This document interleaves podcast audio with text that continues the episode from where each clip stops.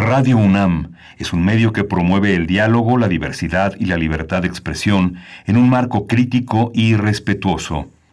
Los comentarios expresados a lo largo de su programación reflejan la opinión de quien los emite, mas no de la radiodifusora. Radio UNAM presenta Primer Movimiento. El mundo desde la universidad.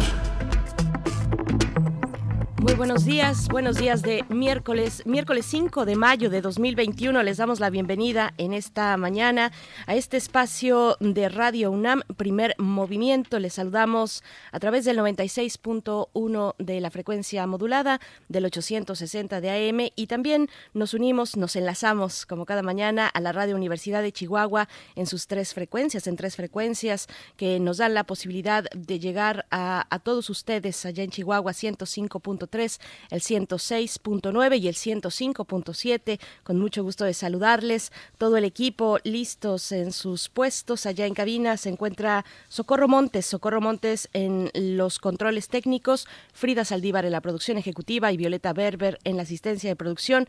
Mi compañero Miguel Ángel Quemaina, a quien doy la bienvenida y un saludo esta mañana. Miguel Ángel, ¿cómo estás? Hola, Berenice Camacho. Buenos días a todos. Buenos días a todo nuestro equipo de trabajo, a nuestros radioescuchas, a nuestros colegas también allá en Chihuahua. Hoy tenemos un día muy interesante, doloroso. Han sido dos noches de pesadilla y, impresionantes compartiendo el dolor de todos nuestros conciudadanos, todos nuestros compatriotas que han sido lastimados por este fatal accidente en la línea 12 del metro y lo vamos a tratar ampliamente, pero vamos a arrancar de una manera amable, profunda, interesante, con un hombre de letras, un filósofo un escritor eh, que es Gabriel Weiss Carrington.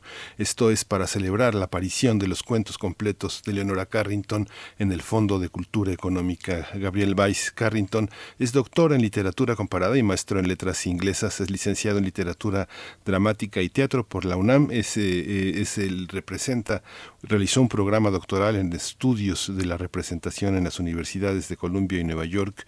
Es un hombre es un hombre muy importante para muchas generaciones de personas que escriben que hacen teatro y que hacen filosofía. Va a estar con nosotros.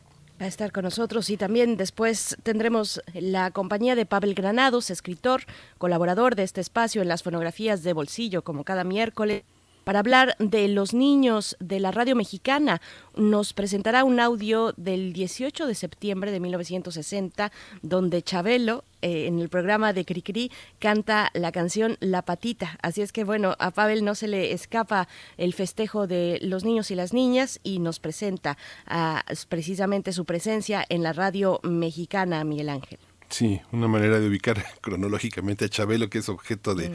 tantos memes y tantas eh, situaciones en el tiempo. Vamos a tener la nota nacional, como les habíamos comentado, de, hablar, vamos a hablar del colapso de la línea 12 del metro con la maestra Claudia Ortiz Chao. Ella ya había hablado con nosotros alrededor del tema de la movilidad y de los accidentes en este en esta modalidad. Ella es arquitecta, profesora en la Facultad de Arquitectura de la UNAM. Sus áreas de experiencia son el diseño y la planeación urbanos, los procesos urbanos emergentes y la aplicación de nuevas tecnologías al estudio de la ciudad.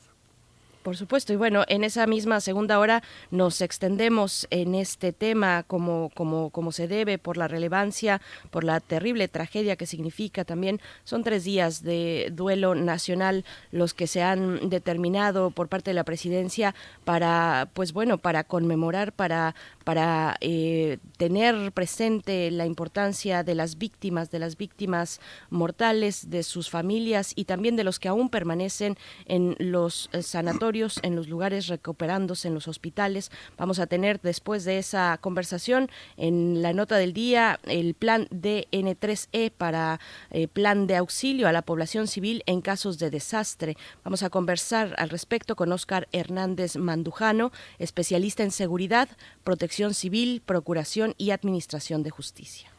Sí, justamente vamos a tener este tema tan doloroso. En la mesa del día, hoy, eh, la creación de la unidad de investigaciones periodísticas eh, Corriente Alterna. Lo vamos a tratar con su titular, Emiliano Ruiz Parra. Él es escritor y periodista. Él es el titular de la unidad de investigaciones periodísticas Corriente Alterna de la UNAM. Así es, de la Coordinación de Difusión Cultural, que bueno, es un ejemplo mm, de verdad muy interesante, un laboratorio interesante para los jóvenes estudiantes que están cercanos a egresar y que realizan prácticas interesantes de periodismo de investigación. La unidad de investigación Corriente Alterna estará presente en nuestra mesa del día y después tendremos Química, Química para Todos con el doctor Plinio Sosa, académico de la Facultad de Química, divulgador científico, para hablar del jabón o que trabaje la química. Es la manera en la que cerramos con eh, este, este espacio y este programa de miércoles, así es cada semana con el doctor Plinio Sosa. Así es que bueno, les invitamos a dejar sus comentarios en redes sociales, a saludarnos a través de esos espacios digitales, arroba Movimiento, estamos así en Twitter, primer Movimiento UNAM en Facebook. Vamos con nuestro corte informativo sobre COVID-19. COVID-19 ante la pandemia, sigamos informados. Radio UNAM.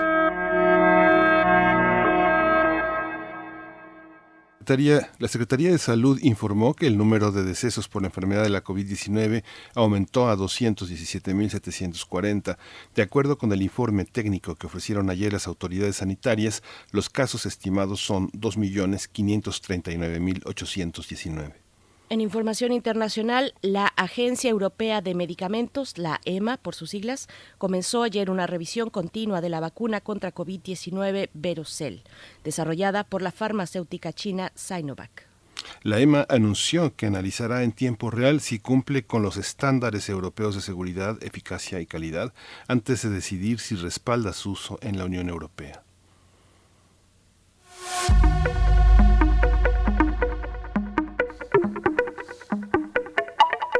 Vamos con noticias de la UNAM y también recomendaciones culturales.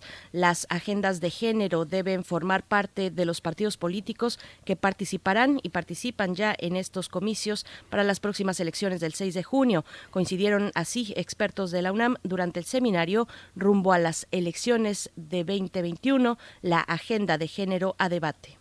Los especialistas señalaron que es importante incluir esas agendas a fin de que se logre una intervención de las mujeres y los grupos minoritarios. No se limite a cuotas, sino que se aborden las problemáticas más profundas de estos sectores de la población y se logren avances en la igualdad. Carola García Calderón, directora de la Facultad de Ciencias Políticas y Sociales, destacó la necesidad de escuchar diferentes agendas de género, que significa reflexionar sobre derechos fundamentales para alcanzar la igualdad. Sí, justamente en la sala 10 del Museo Universitario de Arte Contemporáneo, el MUAC, va a continuar la exposición virtual de Charlotte Jarvis titulada Impos, Semen Femenino y otros actos de resistencia.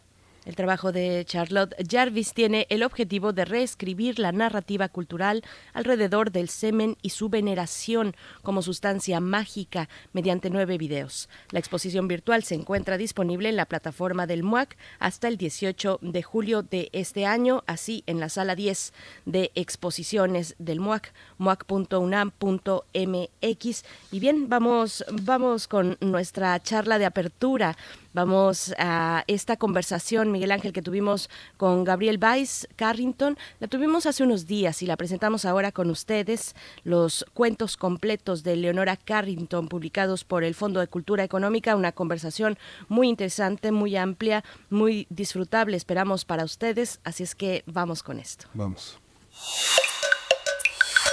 Primer movimiento. Hacemos comunidad. Miércoles de lectura.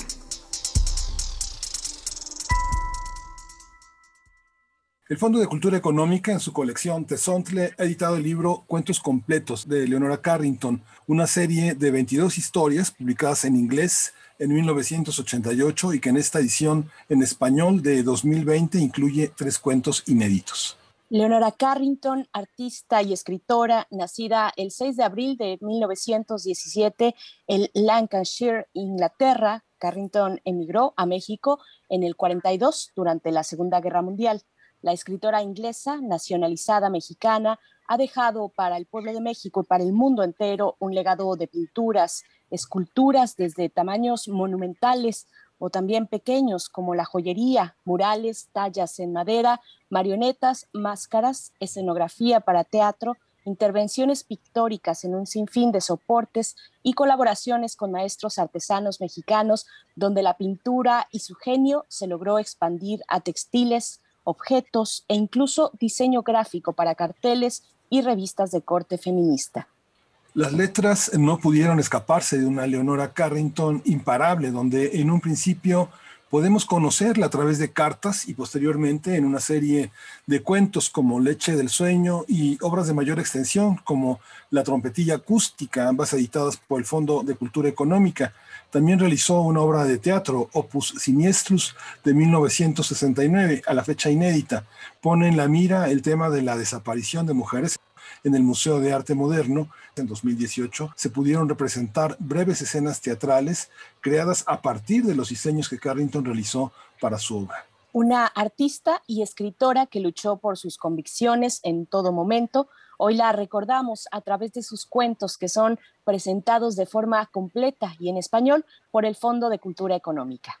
Vamos a hablar eh, de esta obra multidisciplinaria de Leonora Carrington. Tenemos en la entrevista a Gabriel Weiss Carrington, doctor en literatura comparada, maestro en letras inglesas y licenciado en literatura dramática y teatro por la Universidad Nacional Autónoma de México, un modelo inspirador de muchas generaciones de teatristas, de directores de teatro y de actores, pues que han aportado muchísimo a la historia del teatro mexicano. Gabriel Weiss, eh, bienvenido, buenos días. Muchas gracias por invitarme. Al contrario, Gabriel Weiss también te saluda, Berenice Camacho. Pues bueno, con el gusto de poder conversar en torno a Leonora Carrington, te pediría tal vez una descripción, si en eso cabe la palabra, de una artista, eh, pues de una expresión tan, tan amplia, tan generosa como Leonora Carrington, que toca pues tantas actividades del arte, que toca muchas expresiones. ¿Cómo, describirla? O más que una descripción, tal, tal vez captar una especie de esencia de la amplitud de su trabajo artístico. Como bien lo han dicho ustedes, ella experimenta con una gran cantidad de, materiales, porque para dar un ejemplo, había una ocasión en donde se hizo una remodelación de, de la casa donde vivía y entonces ahí vio que los albañiles estaban trabajando con, con cemento, con varilla y se le ocurrió hacer una pequeña escultura, ¿verdad? con cemento y con varilla, ¿no? Entonces de pronto mezclaba el cemento con colores, eh, con carbón, digamos, y hizo una escultura eh, de carbón negra muy, muy hermosa, por cierto, ¿no? Eh, pero, eh, pues, otros, otros materiales, ella también, aparte de lo que ustedes ya han mencionado, ¿verdad? Hizo muñecas, hizo marionetas, en fin, casi se podría decir que, que Leonora era, era una mujer renacentista, en el sentido que cubrió una gran cantidad de manifestaciones del arte, ¿no? Incluso yo en un tiempo estaba trabajando para un circo, era el director, digamos, artístico del, circo, y ella me fabricó una lámpara dragón para un contorsionista que salía, no tenía piernas, y, y entonces casi siempre salía de una, de una caja de cartón, y, en esto estaba saliendo pues de un, un, dragón de lujo, ¿no? Hecho con papier maché, pero, pero de lujo, ¿no?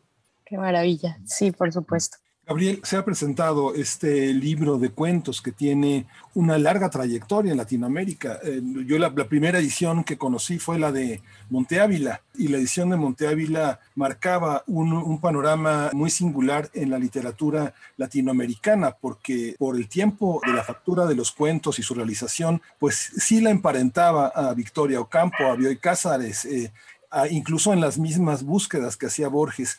¿Cómo situar una literatura que viene de un, de un personaje totalmente trashumante, con todo y que en la escritura en inglés podría verse una memoria infantil llena de juegos de palabras. En la traducción al español hay una, hay una castellanización que únicamente la sitúa fundamentalmente en la literatura fantástica. Tú como lector, como un experto académico en el tema de la literatura, ¿cómo observas esos cuentos que yo creo que de alguna manera siempre han estado cerca de tu vida? Bueno, mira, a mí me parece que, que Leonora en efecto abre una beta muy particular en la literatura que yo me atrevería a, bautizar como eh, una memoria interna, ¿no? Ahora, esta memoria interna tiene que ver con, en efecto, un, un traslado de ella a través de distintos cuerpos animales y otros, ¿no? A este terreno de su ser enigmático. Bueno, un ser enigmático que tenemos todos y todas, pero que no siempre tenemos la capacidad de explorar como ella lo exploró en la literatura.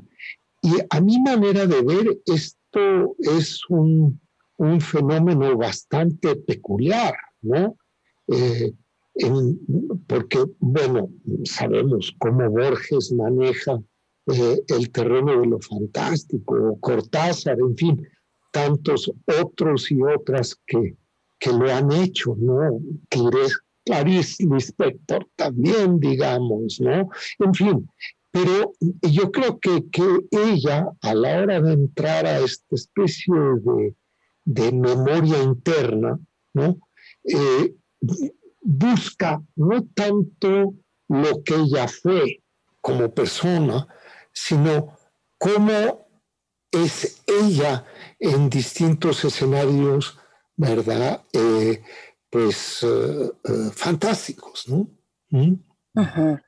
He escuchado algunas entrevistas donde hay una, mm, se acercan a la clasificación de la literatura de Leonora Carrington como una literatura de la irrealidad pero hay efectivamente para quienes las clasificaciones más que esclarecer limitan. Eh, ¿Es esto así? Eh, ¿Lo ves de esta manera, Gabriel Weiss? ¿O cómo, cómo acercarnos a ese esclarecimiento?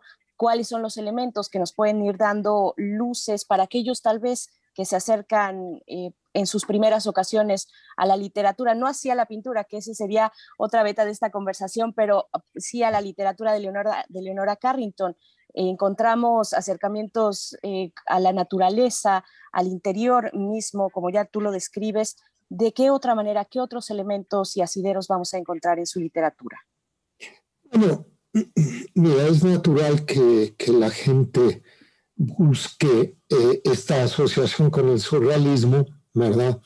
En Leonora, pero ¿qué quiere decir exactamente el surrealismo? Porque todo el mundo lo maneja y muy poca gente ha leído siquiera, no sé, a Breton o, a, otros que propusieron una ruta particular de surrealismo. Ahora, Leonora era pésima para seguir eh, directivas de nadie. Esto incluía a Breton, ¿no? o a quien fuera que le quisiera dar direcciones, Max Ernst incluido también, ¿no? Eh, entonces, aquí eh, creo que hay una literatura, por eso me gustaba esto de la memoria interna, en el sentido que Leonora busca su propio ser de mujer. Pero ¿qué quiere decir esto? Esta esencia de su ser de mujer, ¿no? Eh, se une muy difícilmente, digamos, a un feminismo convencional o a una feminidad convencional.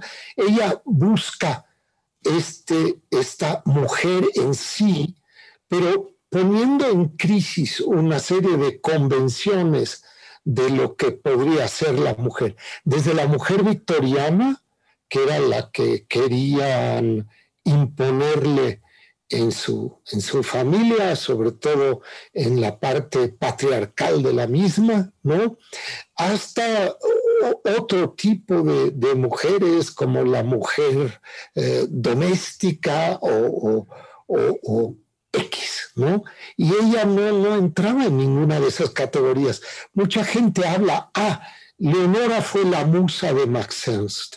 Bueno, Leonora fue la musa de nadie, ¿no? no era musa, ¿no? Las musas están ahí como, como esculturas míticas del imaginario patriarcal, pero eh, eh, esto no era ella, pero para nada. ¿No? Entonces ella buscaba la inspiración donde podía y como podía, y estaba demasiado ocupada en esta búsqueda como para ser la musa de algún célebre pintor o pintora o lo que sea. ¿no? ¿Mm? Leonora Carrington en México, eh, que le, le, toca, le tocan momentos eh, muy paradigmáticos en la historia del país. Le tocan la llegada, la llegada de los españoles exiliados, le toca las independencias latinoamericanas y africanas tan, tan adoradas y tan participativas en México, eh, la caída también un poco del muralismo y la, y y la llegada de la escuela, de la nueva escuela de pintura. En ese contexto me, me da la impresión de que cargaba con su extranjería a cuestas y eso le permitió jugar sin ninguna restricción en el terreno, de, en el terreno mínimo, pequeño, de eh, muchas eh, ofertas plásticas que van, van acumulándose a lo largo de las décadas y que constituyen un universo, apuntes, cartas, eh, la propia ficción.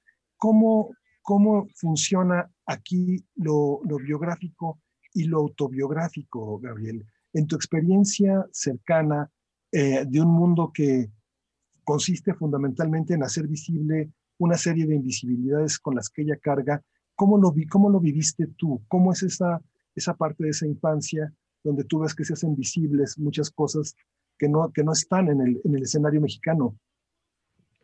Bueno, comprenderás que eh, Leonora eh, está rodeada y vive eh, la vida de una refugiada. ¿no? Eh, porque, bueno, primeramente el encuentro con mi padre, con Chiqui, fotógrafo eh, que estuvo con capa durante la Guerra Civil Española, ¿no? pues él también es refugiado, él tuvo que escapar de, de los fascistas franceses, ¿no?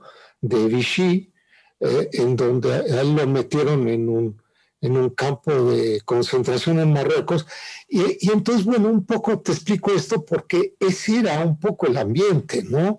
Luego teníamos cerca a José Horna, que, que era otro refugiado español, a Katy, su esposa, que era una fotógrafa, en fin, Remedios Varo, que vivía muy cerca también, ¿no? Y, todos, pues, de alguna manera escapando una Europa eh, asediada por la guerra, ¿no?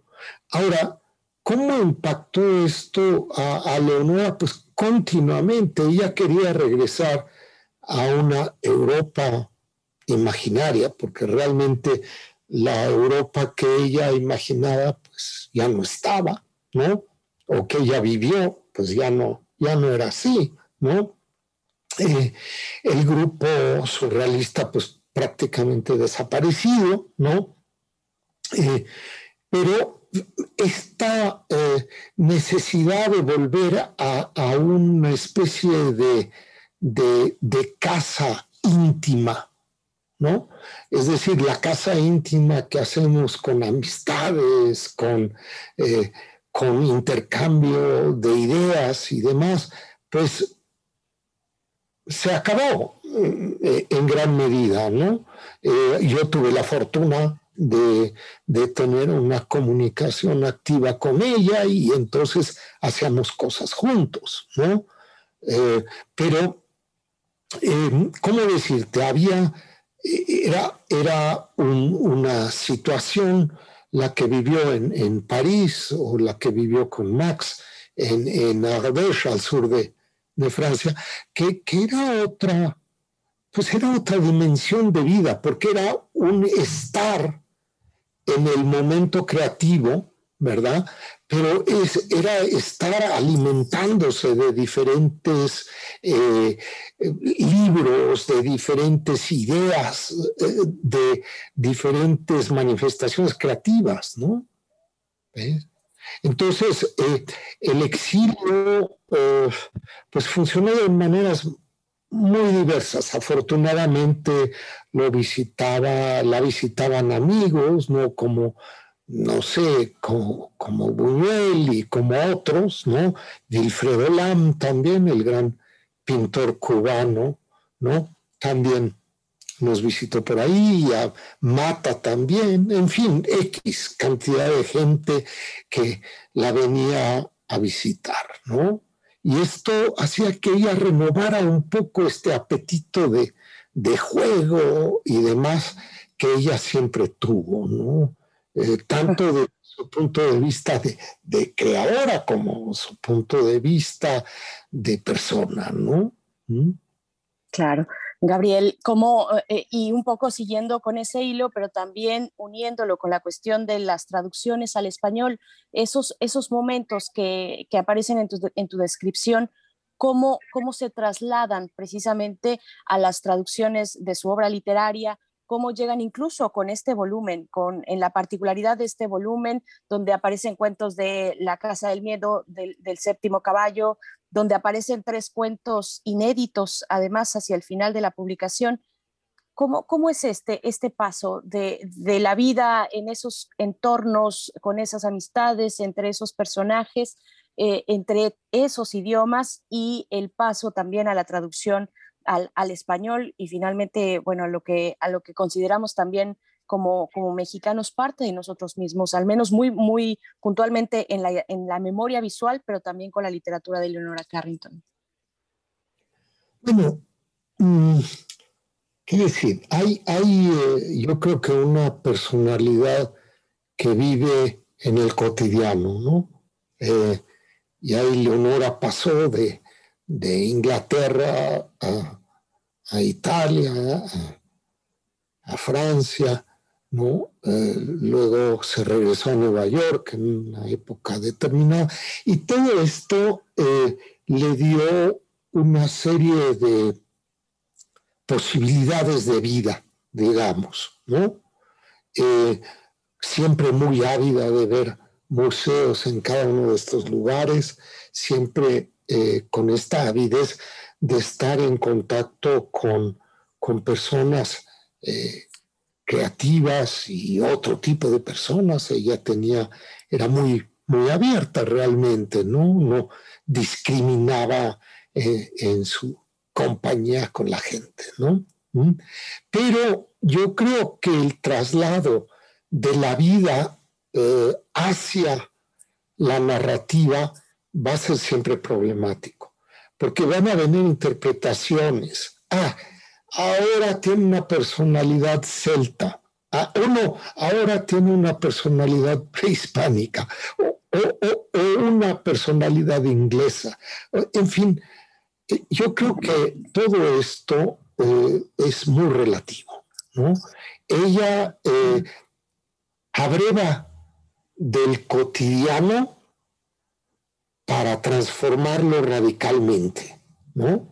Y esta transformación radical es parte de un imaginario político que no se deja llevar, ¿verdad?, por el presente o el pasado o la situación, digamos, que uno debe de tener como persona en algún momento determinado, ¿no? Claro, y, pensaba, bueno, Miguel Ángel, además de lo que vayas a comentar ahora, pensaba en la parte específica de las traducciones de la obra, que no todas se encuentra en español, sino que han tenido ese paso, según entiendo, del francés, del inglés al español, porque nos interesa, incluso aquí en este espacio hemos estado platicando en repetidas ocasiones de esos encuentros donde se da precisamente pues la parte de la traducción, las casas editoriales, ese mundo también eh, del libro eh, que se va encontrando a partir de las relaciones en los distintos espacios que describes? Bueno, eh, yo siento que, que la,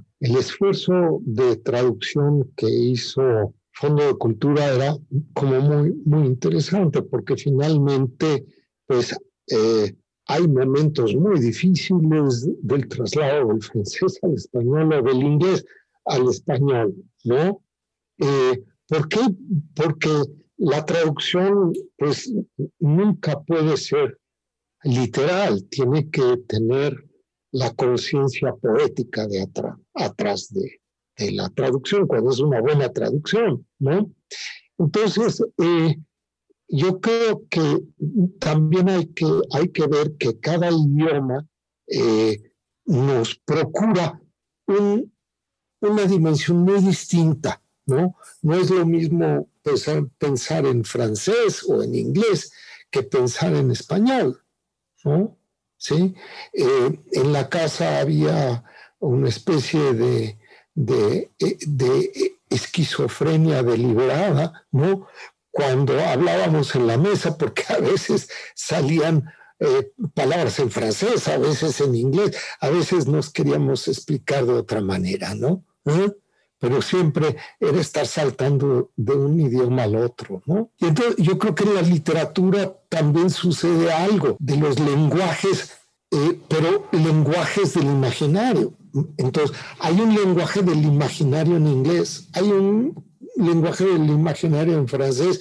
Digo, no es lo mismo digamos, un Maupassant que, que, un Lewis ¿verdad? No solamente por las temáticas, sino también por los universos, digamos, psicolingüísticos, por llamarlos de alguna manera, eh, que cada cual atraviesa, ¿no? Comentábamos en el chat, Gabriel, fíjate que la traducción es de Una Pérez Ruiz, tiene el crédito de una, y una murió hace mucho tiempo, pero ella había traducido. Eh, digo, hay que decir estas cosas porque son parte de la vida. Una era pareja de Andrés Ramírez y en ese momento había una voluntad de traducir fuera de las, eh, fuera de las traducciones que, que, venían de España, de Planeta, de Ganagrama, de todas eran este, Redies y hablar de una en un, en un castellano pues muy lejano a lo, a lo, mexicano. Ella tradujo primero a Adonis y al poeta Adonis, al poeta francés Adonis, y luego, y luego estuvo traduciendo todos estos textos. Una hablaba muy bien francés y hablaba muy bien inglés y traducía muy bien. Esta parte de la traducción, tú que conoces los textos en su idioma original, ¿cómo la percibes? ¿Hay, digamos, la voluntad eh, de acercarse a una idea que, que es la de la versión? ¿O es una idea más eh, de la literalidad de la lengua eh, del inglés al español? ¿Cómo observas qué se llevan estos, estos cuentos que ahora que revisaba los cuentos a la luz de la traducción que se hizo de Clarice Lispector, pues hay un español muy semejante. ¿Tú lo percibes así? Bueno, ¿qué pasa? Es decir, que cada eh, traductor, traductora es una lectora del texto. ¿Qué, quiere decir? ¿Qué quiero decir con esto? Bueno, que va a interpretar el lenguaje de una cierta manera, ¿no? Eh, evidentemente hay, hay traducciones que, que nos parecen pues un poco pesadas en el sentido que están utilizando, como dices tú, un español, pues eh, que no es el que, el que uno emplea en México, digamos, ¿no? ¿Mm? Al fin de cuentas, yo creo que lo más complicado es la traducción digamos, de este universo poético. Y ahí es donde creo que, pues afortunadamente, hubo una buena traducción. Ahora, que si uno está completamente de acuerdo o no, pues tal vez no, pero eh, como eh, yo no traduje los textos, además tampoco estaría yo con la voluntad de hacerlo porque me parece que hay otras personas que tienen una mucho mejor eh, preparación que yo para la traducción, ¿no? Pues qué bueno que se hicieron así, ¿no?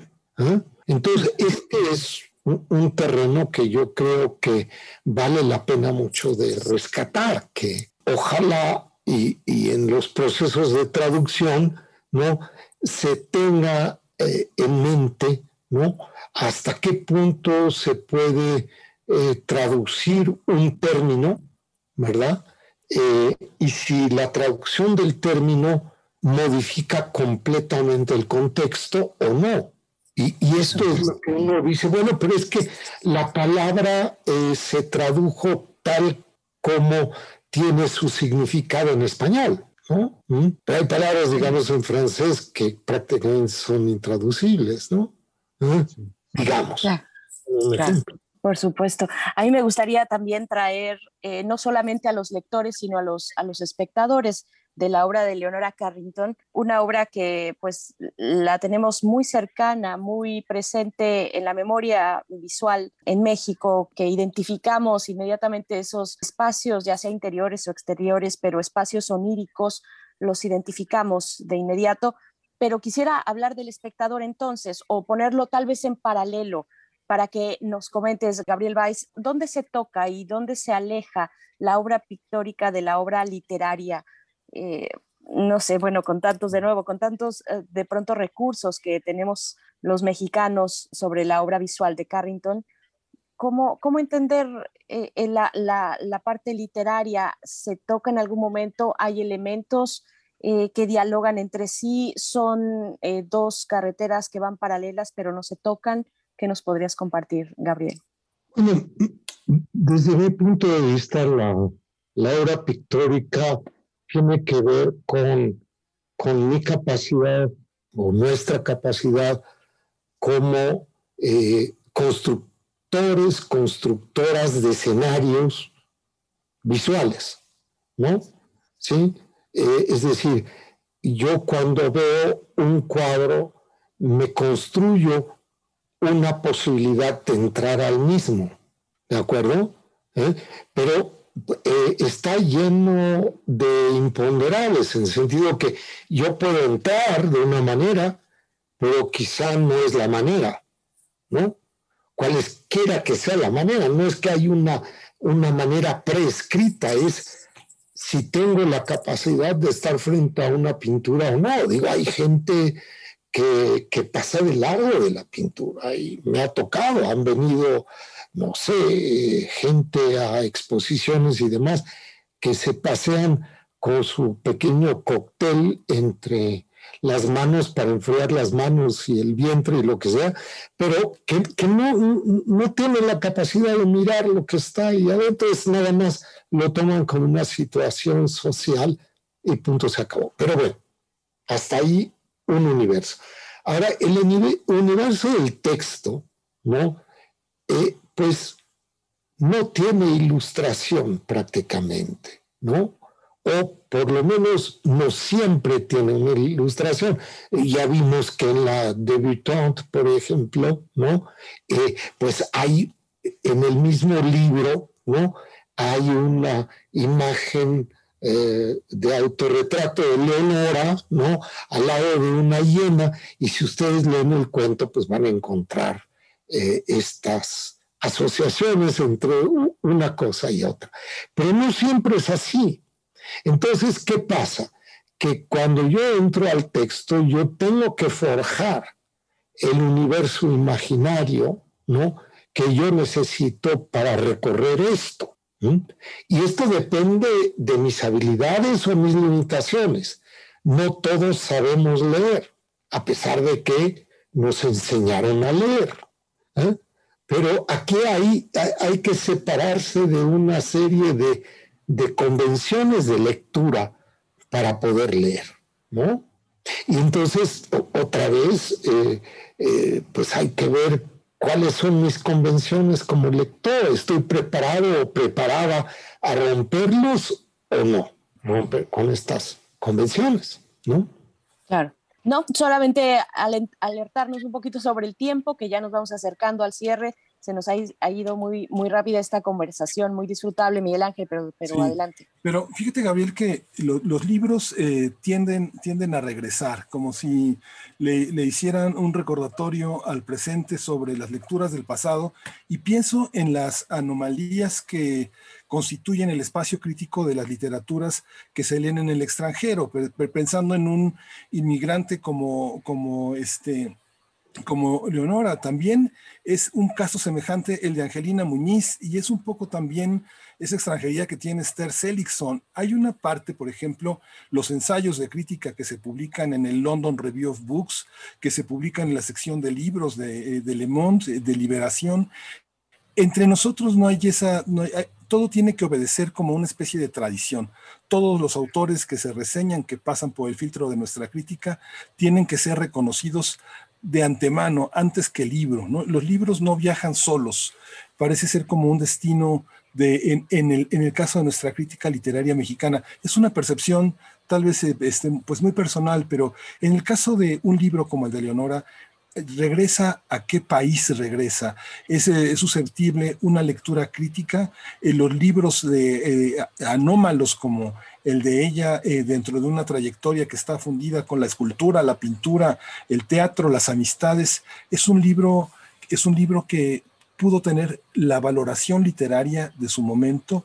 ¿O qué piensas de esas lecturas de un ser, digamos, tan diverso? ¿Se oscurecen zonas? ¿La literaria es una zona oscurecida, Gabriel? Yo creo que tienes toda la razón. Es decir, el problema es que eh, en un momento determinado, eh, autores y, autoras, ¿no? Pues eh, sí dependen de toda una mecánica detrás de ellos y ellas que las mueve a la atención, digamos, eh, no solamente pública, sino también de las editoriales y demás.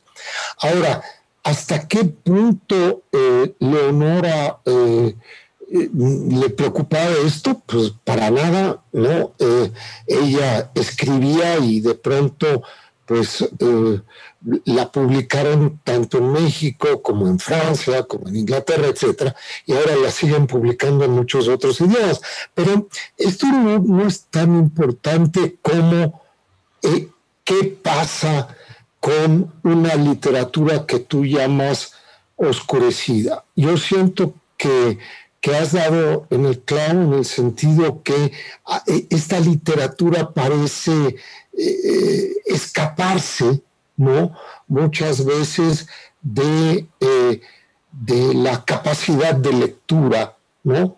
Eh, más convencional. Y cuando se escapa de, esta, de este convencionalismo de leer los libros según una determinada tradición, ¿no? esto no nos permite ver qué es lo que podemos encontrar en un libro que rompe con la tradición, que rompe con las tradiciones, ¿no? ¿Eh? Y entonces, a ver, ¿por qué uno puede decir, bueno, pues es que son cuentos cortos eh, y los ubico en lo fantástico y punto. Entonces me voy a la parte de la, libre, de la biblioteca o librería en donde dice cuento fantástico para adultos, ¿no? o para adolescentes, o para donde sea que sea. Pero eh, pues esto no me explica nada, ¿no? Finalmente. ¿eh? Entonces, ¿qué es lo que tengo que hacer? Nuevamente, un poco regresando a lo que charlábamos con Berenice. Bueno, ¿estoy preparado como lector o lectora? ¿Qué estoy preparado a sacrificar de mis tradiciones? ¿No? Y, y en ese sentido, lo voy a disfrutar, si puedo hacerlo. Y si no puedo hacerlo, pues me voy a quedar paralizado en mis tradiciones. Y no voy a ver más que, voy a hacer una lectura miope, ¿no? Eh, respecto a lo que está aconteciendo, no, no voy a poder eh, profundizar nada más. Claro. Estamos, estamos hablando sobre este, este volumen que publica el Fondo de Cultura Económica y, en el volumen, el volumen cierra precisamente con cuentos inéditos. Y quisiera hablar un poco de esa parte, que nos comentes, Gabriel Valls, de esa parte de los cuentos inéditos, de aquellos textos que, ahora que hablamos de textos eh, en la oscuridad o en una zona poco visible, bueno, estos textos inéditos, igualmente eh, la obra de teatro Opus Siniestrus, en fin, hablar de estas obras que se han mantenido eh, pues muy en, el silencio tal vez y que ahora surgen y que ahora vienen con este volumen. A mí me resultó muy sorprendente que hubiera un texto todavía desconocido y por conocer y por arriesgarnos, como lo dices, como lectores, eh, de Leonora Carrington. Es, muy sorprendente que eso ocurra con, grandes artistas. Mira, nuevamente, revisando un poco lo que decía Miguel, ¿no? Eh, Miguel Ángel que si, si yo ubico a, a, Leonora como pintora, ¿no? Y punto se acabó, eso es lo que voy a poder ver, ¿no? Si me acerco a otras de sus posibilidades creativas, pues voy a abrir otra, otra beta. Ahora, eh, la, el, el problema del cuento inédito es quién decidió no publicarlo o quién decidió publicarlo. ¿Ya me entiendes? Es decir, eh, eh, un cuento nunca es inédito para quien lo escribe, ¿no? ¿Sí?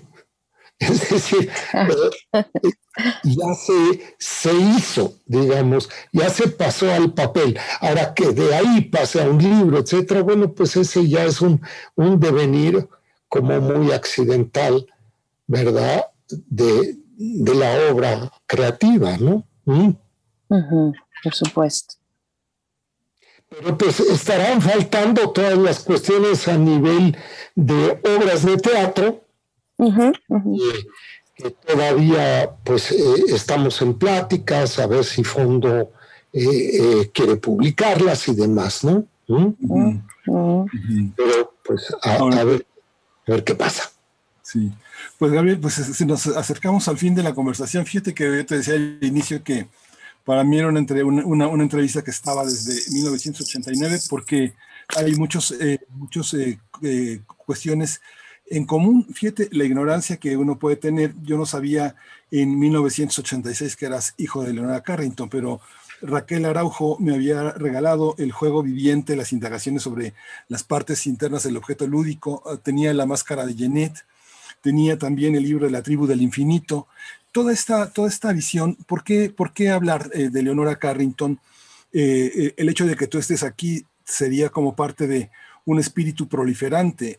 ¿Cómo te sitúas tú dentro de tu propia creación frente a la creación de alguien que es una madre y es una matrix también? ¿Son las dos cosas para ti, Gabriel?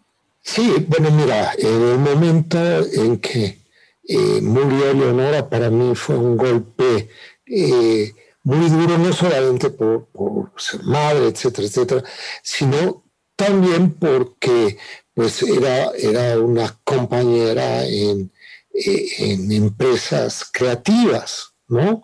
Sí. Y, y, bueno, hicimos escultura juntos y, y, hicimos un libro que se llamó The Dog Book, que era una parte eh, del libro eran, eran sus, sus dibujos, etcétera, y otra parte eran mis poemas, y entonces mezclaba un poco una cosa con la otra. Ahora, pues, es un libro prácticamente imposible de encontrar, pero sí, sigo yo con, con cuestiones así. Ahorita acaba de publicarse en Inglaterra un libro de, del tarot, por ejemplo, ¿no?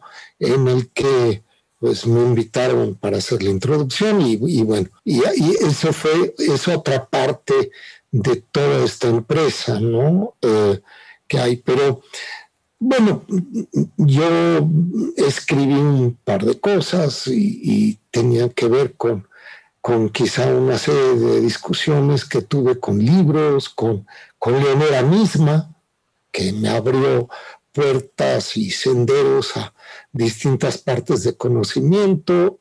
Yo abrí, espero, otras tantas para ella. En fin, este es un, una, una cuestión de, de, dar y tomar, ¿no? Es un diálogo. Entonces, en ese diálogo, pues ocurrieron todo tipo de, de, de fenómenos intelectuales que de pronto uno puede digamos, pues, eh, vertir en, libros, ¿no? Gabriel, ojalá tengamos la oportunidad de, este lado de, conocer ese libro sobre tarot. Si nos puedes dar un poquito más las coordenadas, darnos una breve introducción o tal vez algunas pistas para empezar a buscarlo ahora que, que pues se puede a través de, de los espacios virtuales, de la paquetería, en fin, eh, este libro sobre tarot que se publicó recientemente en Inglaterra. En Amazon, así que apúrense porque es una edición que quién sabe cuánto vaya a durar ahí. ¿eh? Y es un libro hermosísimo. seguramente. que está hecho por las, las cartas de tarot de, que hizo Leonora, ¿no? Ajá. De, de, arcanos mayores, por aquí nos dice nuestra productora que, es, eh, bueno, y e, ella pegó un, brinco de alegría al escucharte con, este, con esta publicación reciente sobre tarot. Y bueno, te agradecemos, Gabriel Weiss. Miguel Ángel, no sé si eh, quieras comentar algo hacia el cierre, pero estamos ya a punto de despedirnos.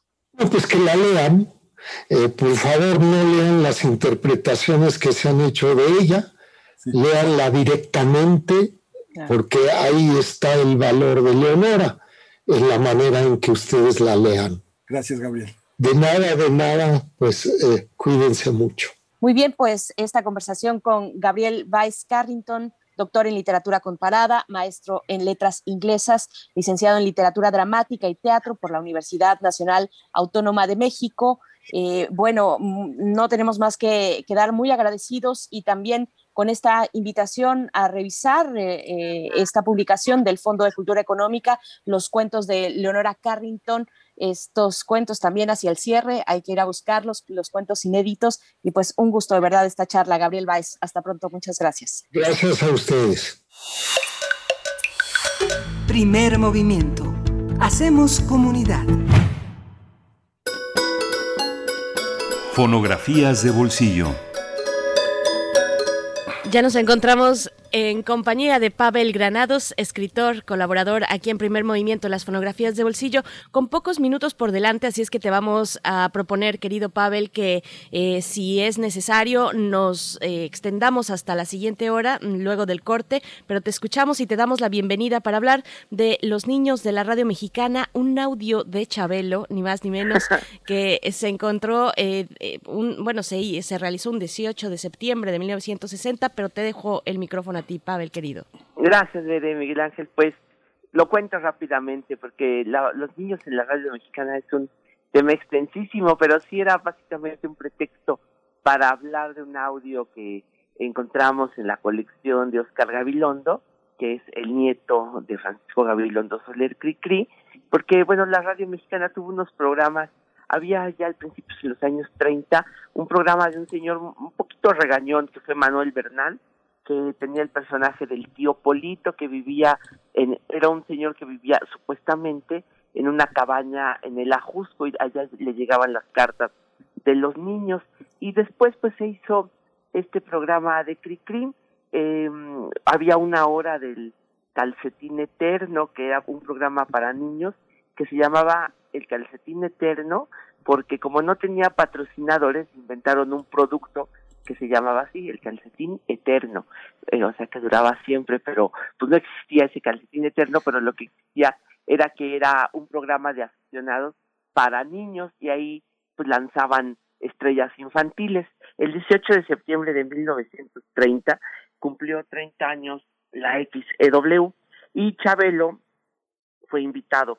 Lo encontramos en estas cintas y van a ver qué bonito, eh, qué bonita visita la de Chabelo porque pues es un programa de cuentos, Manuel Bernal contaba los cuentos y ese día presentaron por los 30 años de la XW a las tres conchitas y a Chabelo. Chabelo cantó un par de canciones y la que traje para esta ocasión, pues creo yo que es una rareza musical que encontramos en estas cintas de Oscar Gabilondo, canta Chabelo La Patita. Yo creo que sin mucho mucha presentación, pues es un regalo atrasado por el 30 mm. de abril, por el pasado Día de los Niños que traje para esta, para esta fonografía. Fantástico, Pavel Granados, muchas gracias. Sí, entonces cerramos eh, el, esta primera hora con el audio de Chabelo que nos compartes, La Patita. Te agradecemos como siempre, te mandamos un abrazo y nos encontramos el próximo miércoles contigo, Pavel Granados. Hasta luego. Hasta luego, Pavel. Vamos a escuchar y con esto nos despedimos de la Radio Universidad de Chihuahua. Después llega el corte, pero seguimos en primer movimiento.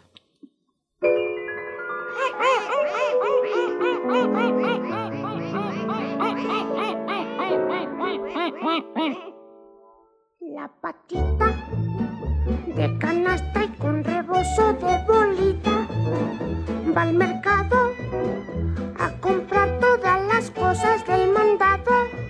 Se va meneando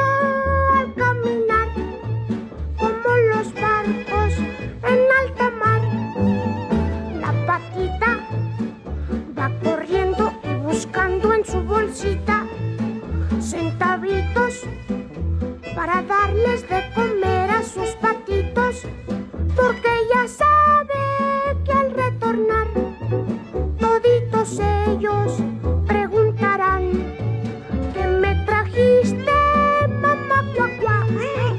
¿Qué me trajiste, cuara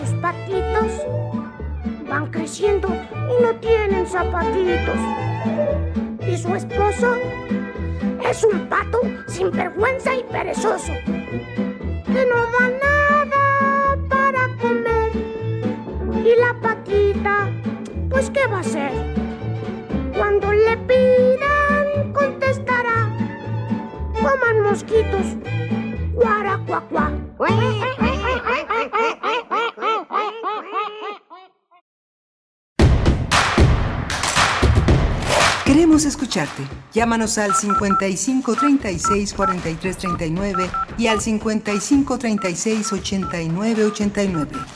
Primer movimiento. Hacemos comunidad.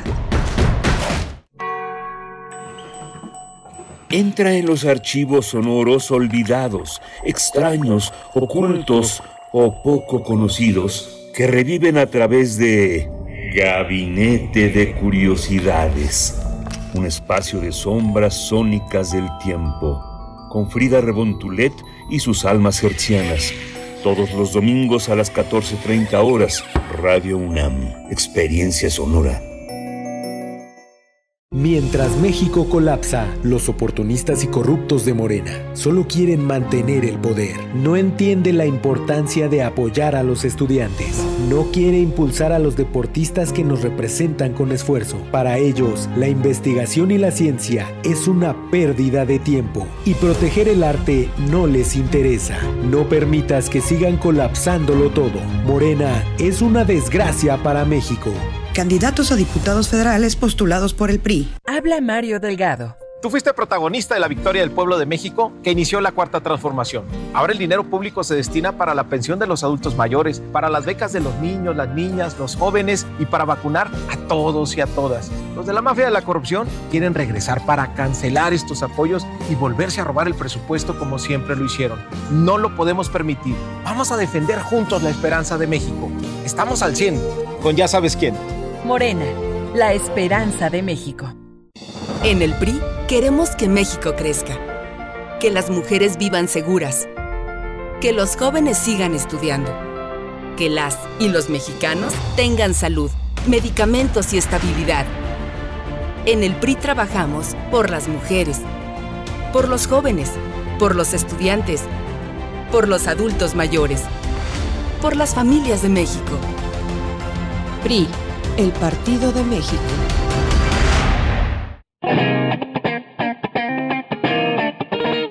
Este es el sitio donde se intersecta toda la música.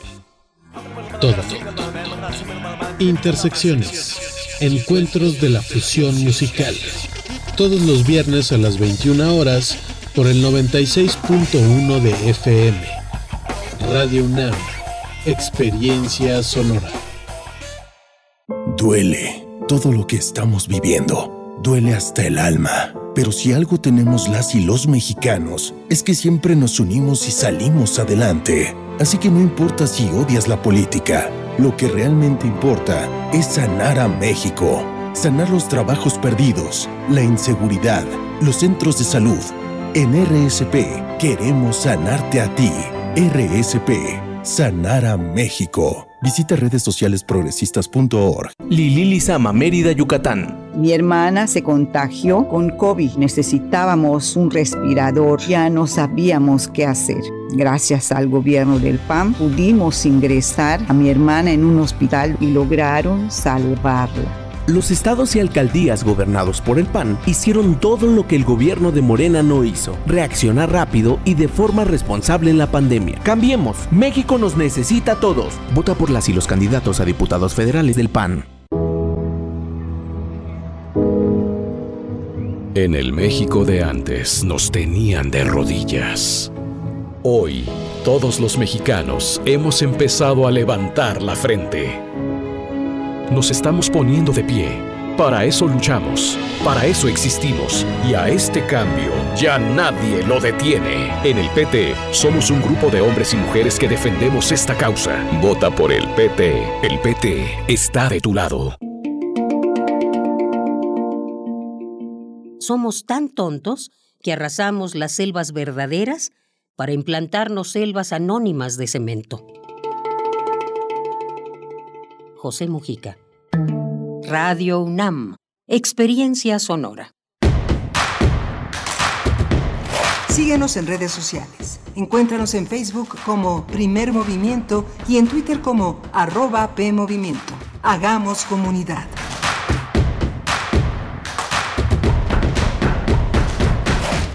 Hola, buenos días. Son las 8.06 de la mañana de este miércoles 5 de mayo, un día festivo que no tiene muchas cosas que festejar. Tenemos una tragedia en la línea 12 del metro que tiene un saldo preliminar que nos duele a todos.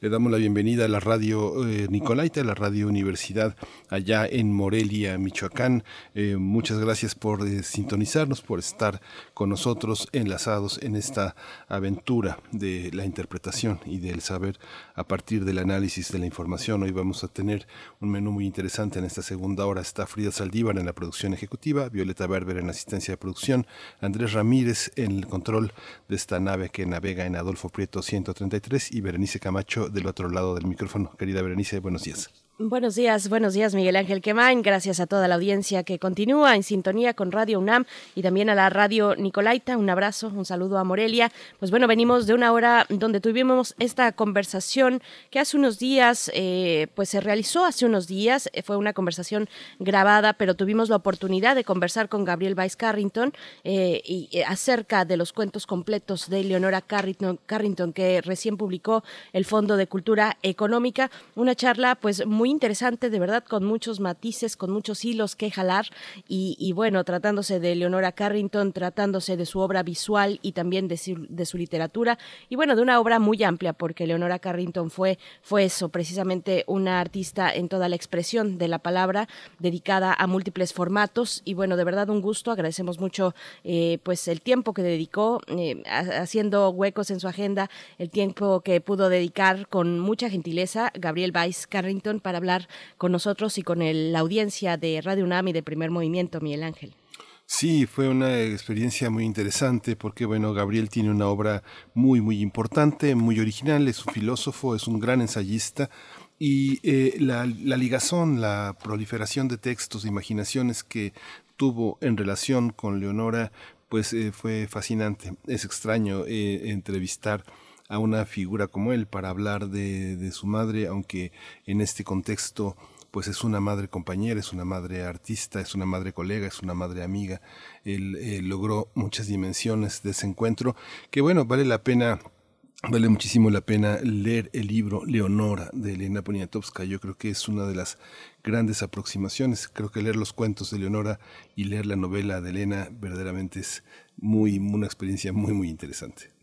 Por supuesto, pues bueno, ahí está. Y hacia el final nos comentaba Gabriel Weiss, ya nos agarraba el, el tiempo, nos alcanzaba, pero, pero nos comentaba de esta otra dimensión, la dimensión, no sé si llamarle eh, e, esotérica, no sé si sea la palabra correcta, pero sí nos hablaba de la publicación de sus cartas de, de tarot, eh, de arcanos mayores. Y bueno, fue también un momento hacia el cierre que, que el mismo Gabriel Weiss estaba muy entusiasmado al respecto eh, y, ya del aire nos comentaba también que, que sí, que, que es una eh, una vertiente que a él particularmente además le interesa mucho, así es que ojalá tengamos la oportunidad de, dar seguimiento a ese, a ese trabajo, a ese otro trabajo, a ese trabajo más esotérico de Leonora Carrington y del mismo Gabriel Weiss. Pues bueno, esperamos que les haya gustado, que les haya complacido esta charla que tuvimos hace unos momentos, bueno, que publicamos y compartimos con ustedes hace unos momentos, aunque fue grabada y ocurrió en días atrás, en días anteriores.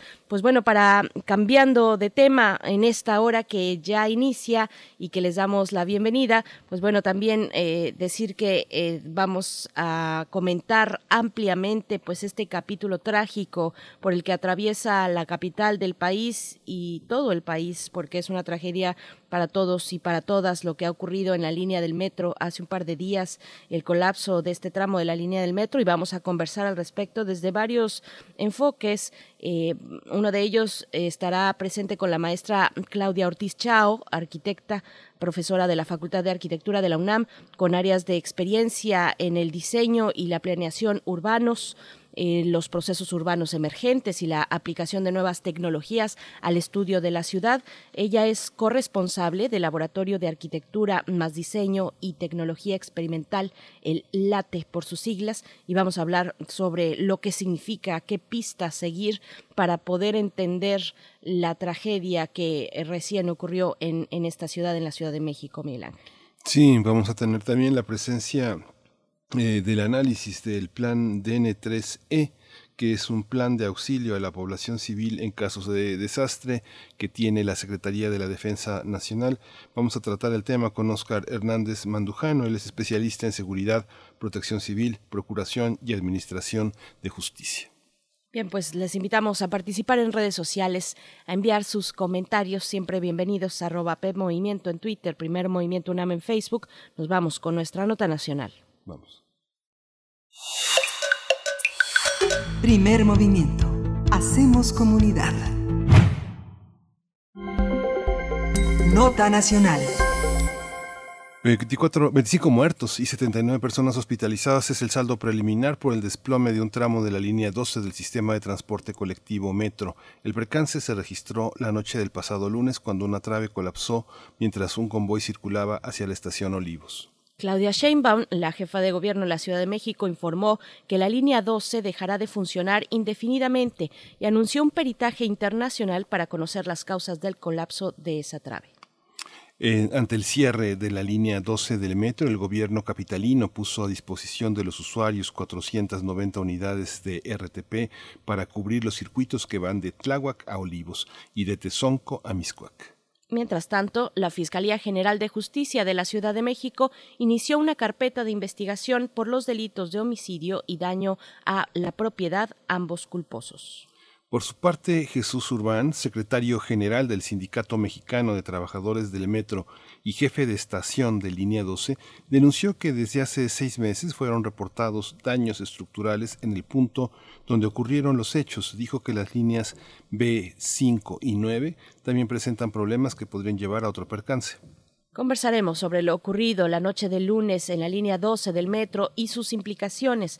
Nos acompaña a través de la línea la maestra Claudia Ortiz Chao. Ella es arquitecta, profesora de la Facultad de Arquitectura de la UNAM, con áreas de experiencia en el diseño y la planeación urbanos, también eh, sobre los procesos urbanos emergentes y la aplicación de nuevas tecnologías al estudio de la ciudad. Es corresponsable del laboratorio LATE, Laboratorio de Arquitectura más Diseño y Tecnología Experimental. Maestra Claudia Ortiz Chao, qué gusto volver a encontrarnos. Bienvenida a Primer Movimiento. Buenos días, Berenice Miguel Ángel. Eh, pues muchas gracias por la invitación. Acá andamos. Gracias, eh, eh, buenos días. Hay una, hay una, este, quisiera que nos pueda hacer un balance. Desde 2010, desde la planeación, eh, se discutía si un, un traslado neumático o férreo. El jefe de gobierno entonces, Marcelo Ebrard, defendía la idea de que fuera férreo, de que fuera, este, por la, que no fuera superficie, sino que fuera elevado. ¿Cuál es el, el, saldo que usted elabora después la administración de Mancera enfrentó en 2012 un temblor, en 2017 otro? ¿Cómo, ¿Cuál es el saldo frente a todas estas vicisitudes y el plan original que usted percibe como eh, maestro en esta que define hoy esta tragedia? Pues mira, yo creo que esta ya era una tragedia anunciada, ¿no?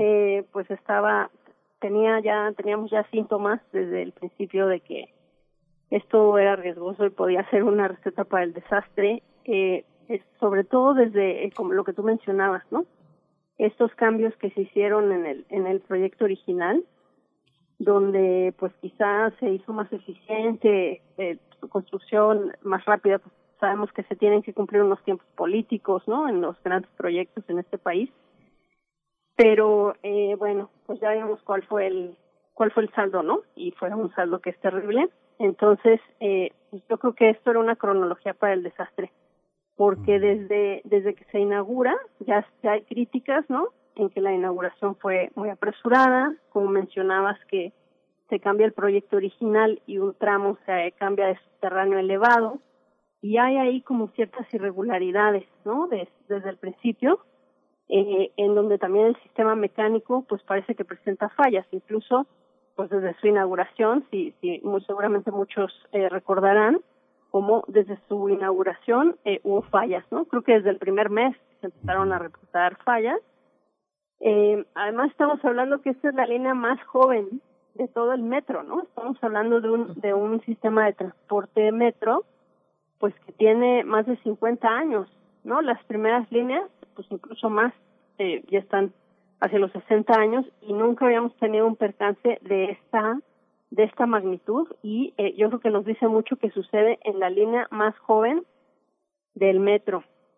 Eh, y luego, bueno, pues sabemos también, seguro todos recordarán cómo unos años después se tuvo que cerrar, también estamos hablando del mismo tramo, el que va de manera, de manera elevada, y bueno, causa mucho, eh, pues como mucho escosor, ¿no? Y también muchas dudas, al grado que se hacen eh, diversas auditorías por autoridades de aquí del propio gobierno, por autoridades de la, de la entonces eh, oposición, eh, incluso se contratan compañías eh, para hacer eh, auditorías y todo indica pues que hay esto que ya se señalaba al principio, ¿no? Estas, eh, pues estas irregularidades, estas, eh, como es, incompatibilidades, por ejemplo, entre las vías y el sistema mecánico, eh, algunos daños eh, que eran difíciles de explicar a tan poco tiempo de, inaugurada la línea, ¿no? Que tenían que ver con esto, ¿no? Que parece que hay una incompatibilidad ahí entre,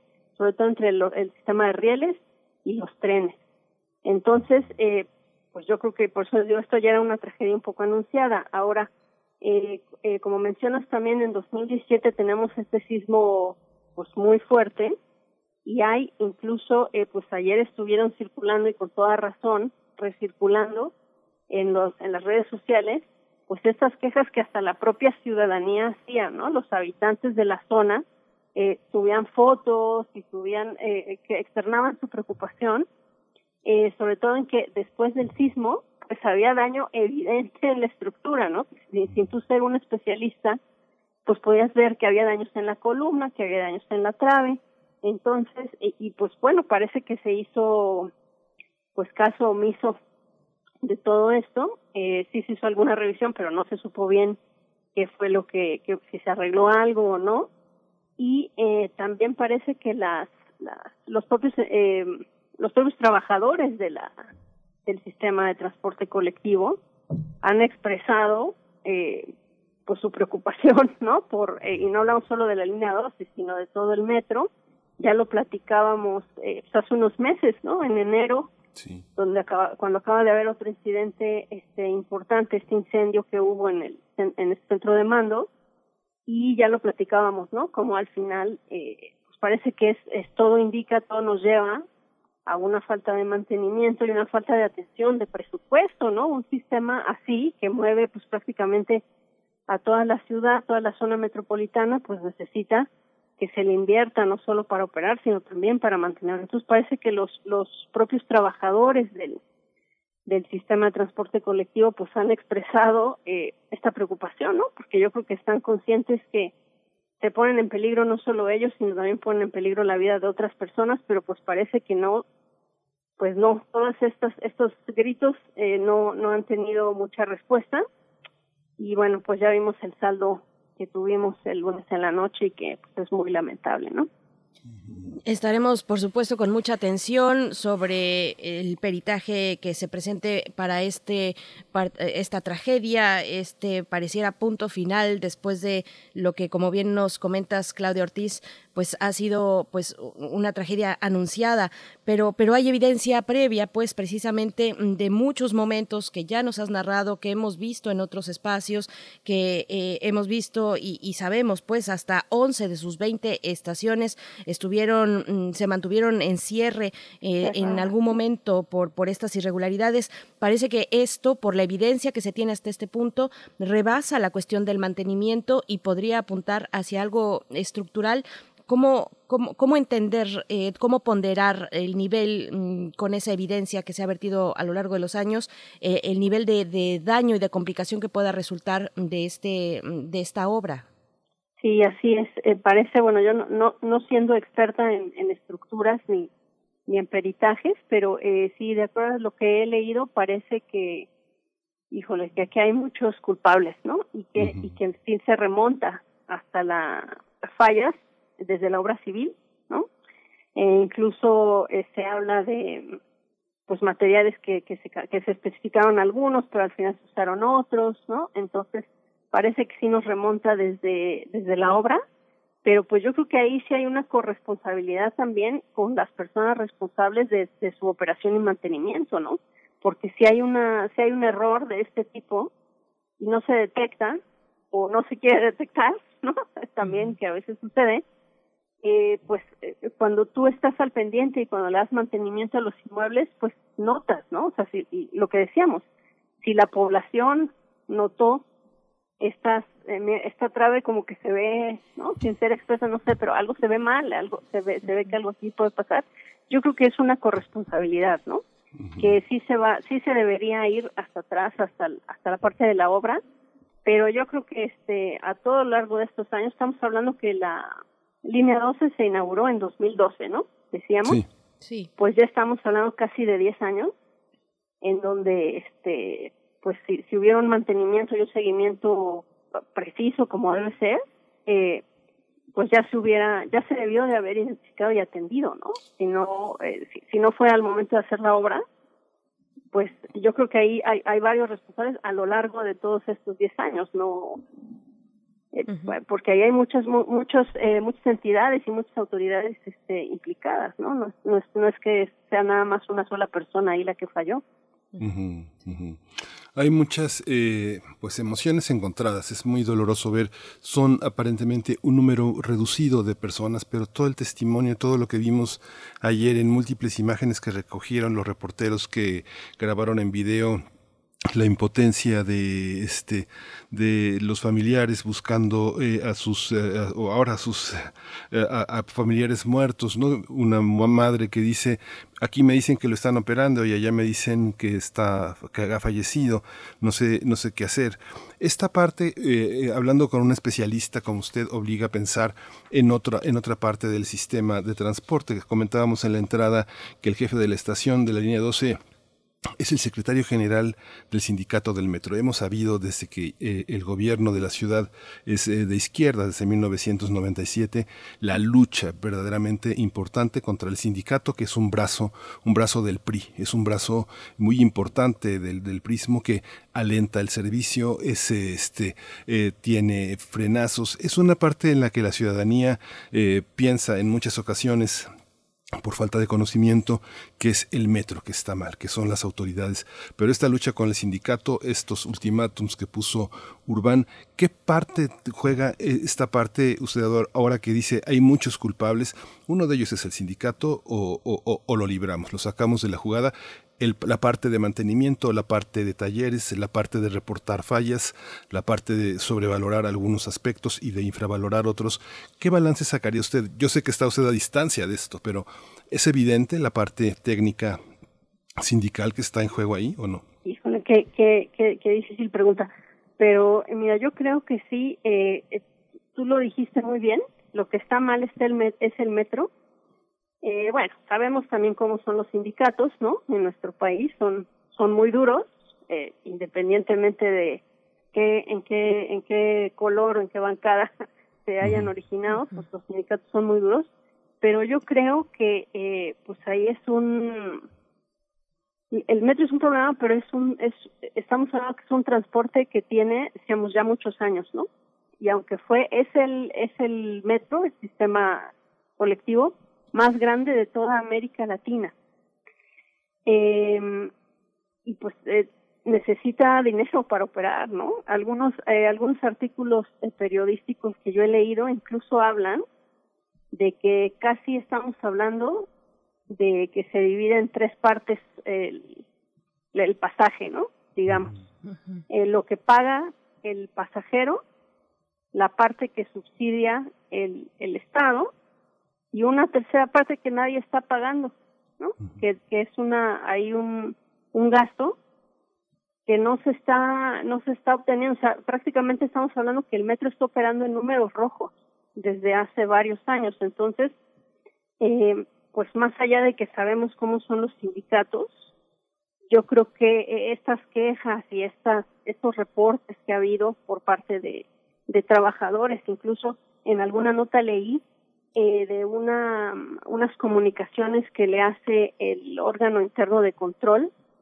a, a la directora del, del metro y donde están reportando estos problemas, ¿no? Que no hay que las que las bodegas de refacciones están vacías, que eh, que no se cumple el programa de mantenimiento preventivo, incluso hablan eh, que me pareció muy grave que no hay un protocolo diario para evitar accidentes.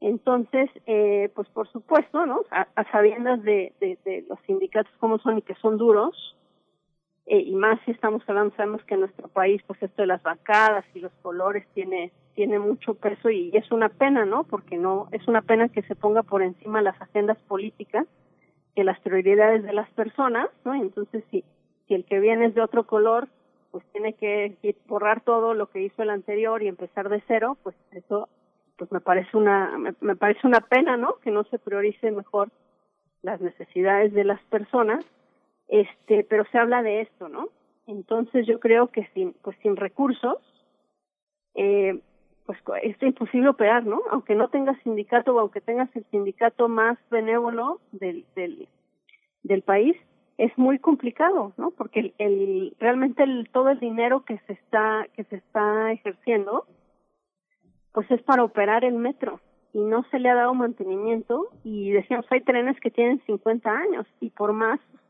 eh, pues por más bueno que sea el transporte, que en su momento sí fue eh, pues un caso de éxito, pues esas, esas, esa infraestructura se tiene que renovar y se tiene que mantener y requiere una inversión. Hay, eh, pues incluso es el plan eh, maestro del metro 2018-2030, que es un documento oficial, ¿no? Habla de que se requerirían 68 mil millones de pesos para poder ponerlo eh, al día, ¿no? Y eso estamos hablando que la mayor parte del dinero pues, sería para los trenes, aunque hay ciertos gastos que se requerirían también pues en las en, en las estaciones, digamos, ¿no? Porque además pues los usuarios y sobre todo los que son usuarios cotidianos del metro y que lo lo lo, lo aprovechan pero también lo sufren, ¿no? Sabemos, pues hablan de que a ver, las taquillas a veces están cerradas, ¿no? De, no hay de, no hay botes de basura, no hay esto eh, o no se sienten seguros, también hay un problema ahí eh, de inseguridad también ya presente en el metro. Entonces, pues una infraestructura así, cualquier infraestructura de la ciudad necesita dinero, ¿no? La ciudad necesita eh, mantenimiento para operar. Eh, imaginemos una, es, este es el, es el sistema circulatorio de la ciudad, ¿no? Estamos hablando que mueve a millones de personas eh, al día. Ahora yo este buscaba el dato y eh, veía que la terminal de Tláhuac eh, recibe en promedio más de 64 mil usuarios al día. Entonces, pues eso tiene que, eh, requiere mantenimiento, ¿no? Entonces, yo creo que es, eh, por supuesto, una cosa de alinear voluntades políticas, por supuesto, pero eh, también el metro necesita modernizarse y necesita mucho dinero para para su mantenimiento y para no eh, estar operando en, cifras rojas, ¿no? Maestra Claudia Ortiz, chao. Bueno, también preguntar, nos vamos acercando al cierre, pero eh, es importante también decir que a la par por supuesto, mencionar la tragedia que ya hemos abundado en ella y que seguiremos haciéndolo, eh, además del peritaje que ha de correr el tiempo que tenga que correr y, las obras que en consecuencia se van a realizar en su caso para restaurar ese tramo, pues mientras tanto hay miles de usuarios afectados eh, por lo que representará este corte del servicio y, te pregunto qué necesidades de, movilidad solventó esta obra en su momento y qué podemos esperar pues para eh, una planeación eh, en lo que viene por delante la gente y hemos visto los reportajes, hemos visto los testimonios de personas que, bueno, tienen que ahora realizar un recorrido ah, mucho más grande en tiempo de lo que antes realizaban para llegar a su, a su lugar de trabajo.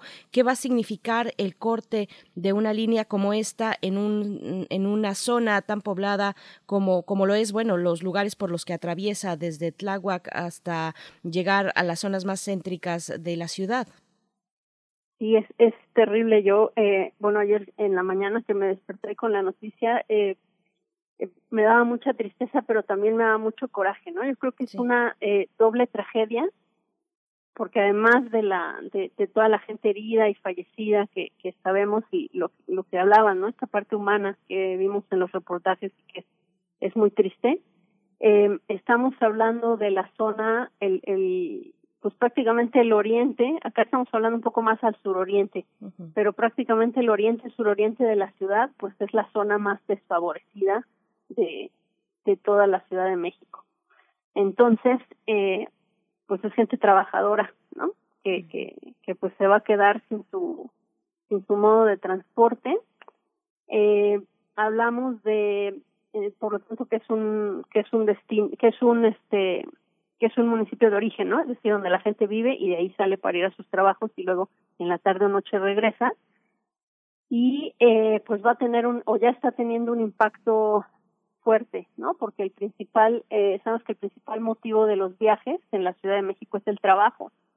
Entonces, eh, pues antes de, de que tu, de que estas personas tuvieran esta, esta infraestructura para poderse trasladar, pues muchas hablan y lo veíamos en la, en la, en la anterior encuesta origen-destino, hablaban de dos, tres horas para llegar a sus fuentes de trabajo, sobre todo aquellas que trabajan en la parte central, ¿no? De la ciudad, que también sabemos que es donde se concentran la mayor cantidad de fuentes de empleo. Y eh, una vez que se abrió esta línea, pues esos tiempos de traslado se redujeron en promedio alrededor de una hora, ¿no? O por encima de, de una hora, ¿no? Por los, en primero por los setenta y pico minutos.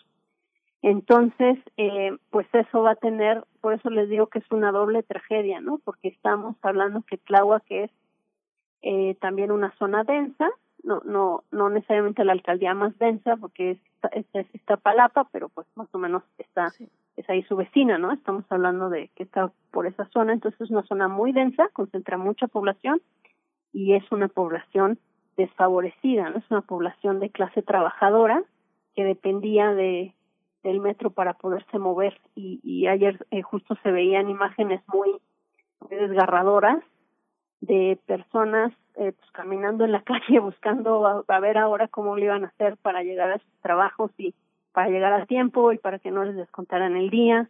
Entonces, eh, yo creo que sumado a toda la tragedia que ya estamos viviendo con la crisis eh, de salud, eh, la crisis económica que ya nos trajo la crisis de salud y todos los problemas, la crisis de salud mental, o sea, todo lo que está viniendo con la pandemia, que ya era mucho, eh, la, la, muchas crisis una encima de otra, pues se le suma ahora esta, ¿no?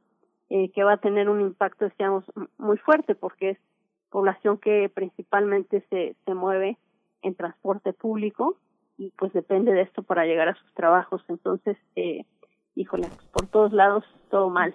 Sí.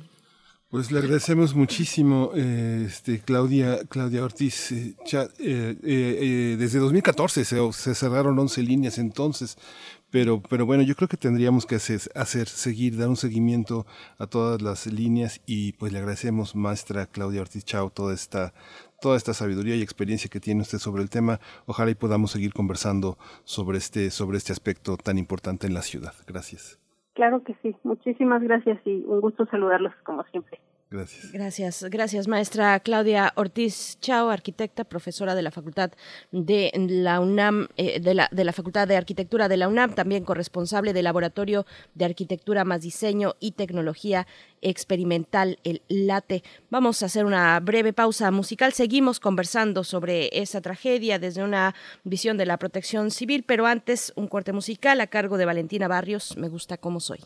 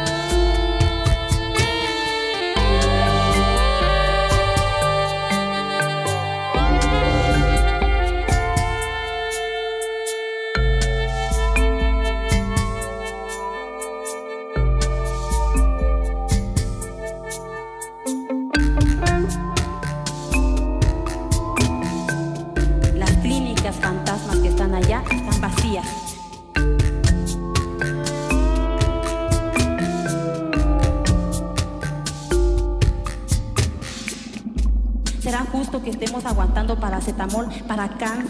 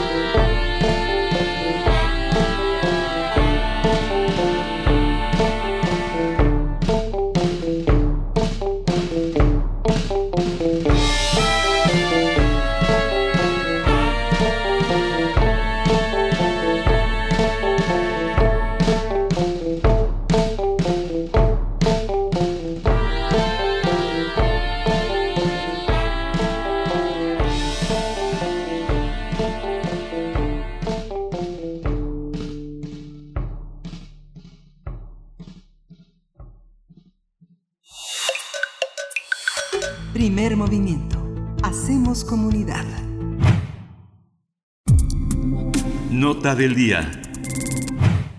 El plan en DN3E surgió como un mandato presidencial en 1965 como una estrategia de auxilio a la población civil.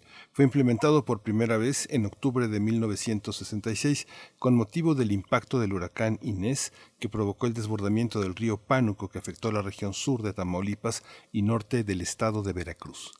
Desde entonces, este plan ha sido aplicado en zonas de desastre. En 1985, su implementación tras los sismos del 19 y 20 de septiembre fue un precedente para la creación del Sistema Nacional de Protección Civil, al coordinar las acciones de diferentes organismos del gobierno federal, así como de sectores privados y social. Este plan también se implementa ante incendios forestales, situaciones inesperadas como la pandemia de la COVID-19 o como en el percance ocurrido en la noche del lunes en la línea 12 del sistema de transporte colectivo Metro. Vamos a conversar sobre este plan de auxilio a la población civil en casos de desastre de la Secretaría de la Defensa Nacional. Nos acompaña a través de la línea Óscar Hernández Mandujano. Él es especialista en seguridad, protección civil, procuración y administración de justicia. Óscar Hernández Mandujano, gracias por estar con nosotros en esta mañana en Primer Movimiento. Bienvenido. Buenos días, Primer Movimiento. Buenos días, Berenice y Miguel Ángel. Gracias, Óscar. Gracias, Oscar Hernández. ¿Cuál es el alcance eh, de, este, de este plan? ¿Qué aspectos de un accidente como este, de una población tan vulnerable, de una situación que va más allá de lo que, que va más allá de los hechos, sino que se proyecta hacia el futuro, puede alcanzar, puede, puede cubrir un plan como este, Oscar? Este, este plan tiene por objeto auxiliar a la población civil en caso de necesidades públicas ante los diferentes tipos de fenómenos perturbadores hidrológicos, geológicos, socioorganizativos, químico-biológicos. En este caso es un, se presenta un fenómeno socioorganizativo. El alcance es apoyar a la población ante este tipo de, fenómenos perturbadores. Y la aplicación de... Ah, perdón. No, no, por favor, adelante, Oscar. Y la aplicación de este plan se hace en, tres fases, en su fase de prevención, en su fase de auxilio y en su fase de recuperación. ¿Es, ¿Es, vulnerable este plan a las distintas administraciones que van eh, que se van dando? Eh, ¿Cuál es el sustento, digamos, y los recursos que, que, merece un plan como este? ¿Cuál es el fondo que se activa? Eh, ¿Con qué se cuenta? ¿Con qué recursos se cuentan para activar este plan? No, este, este plan es vulnerable a las administraciones. Este plan es 100% institucional.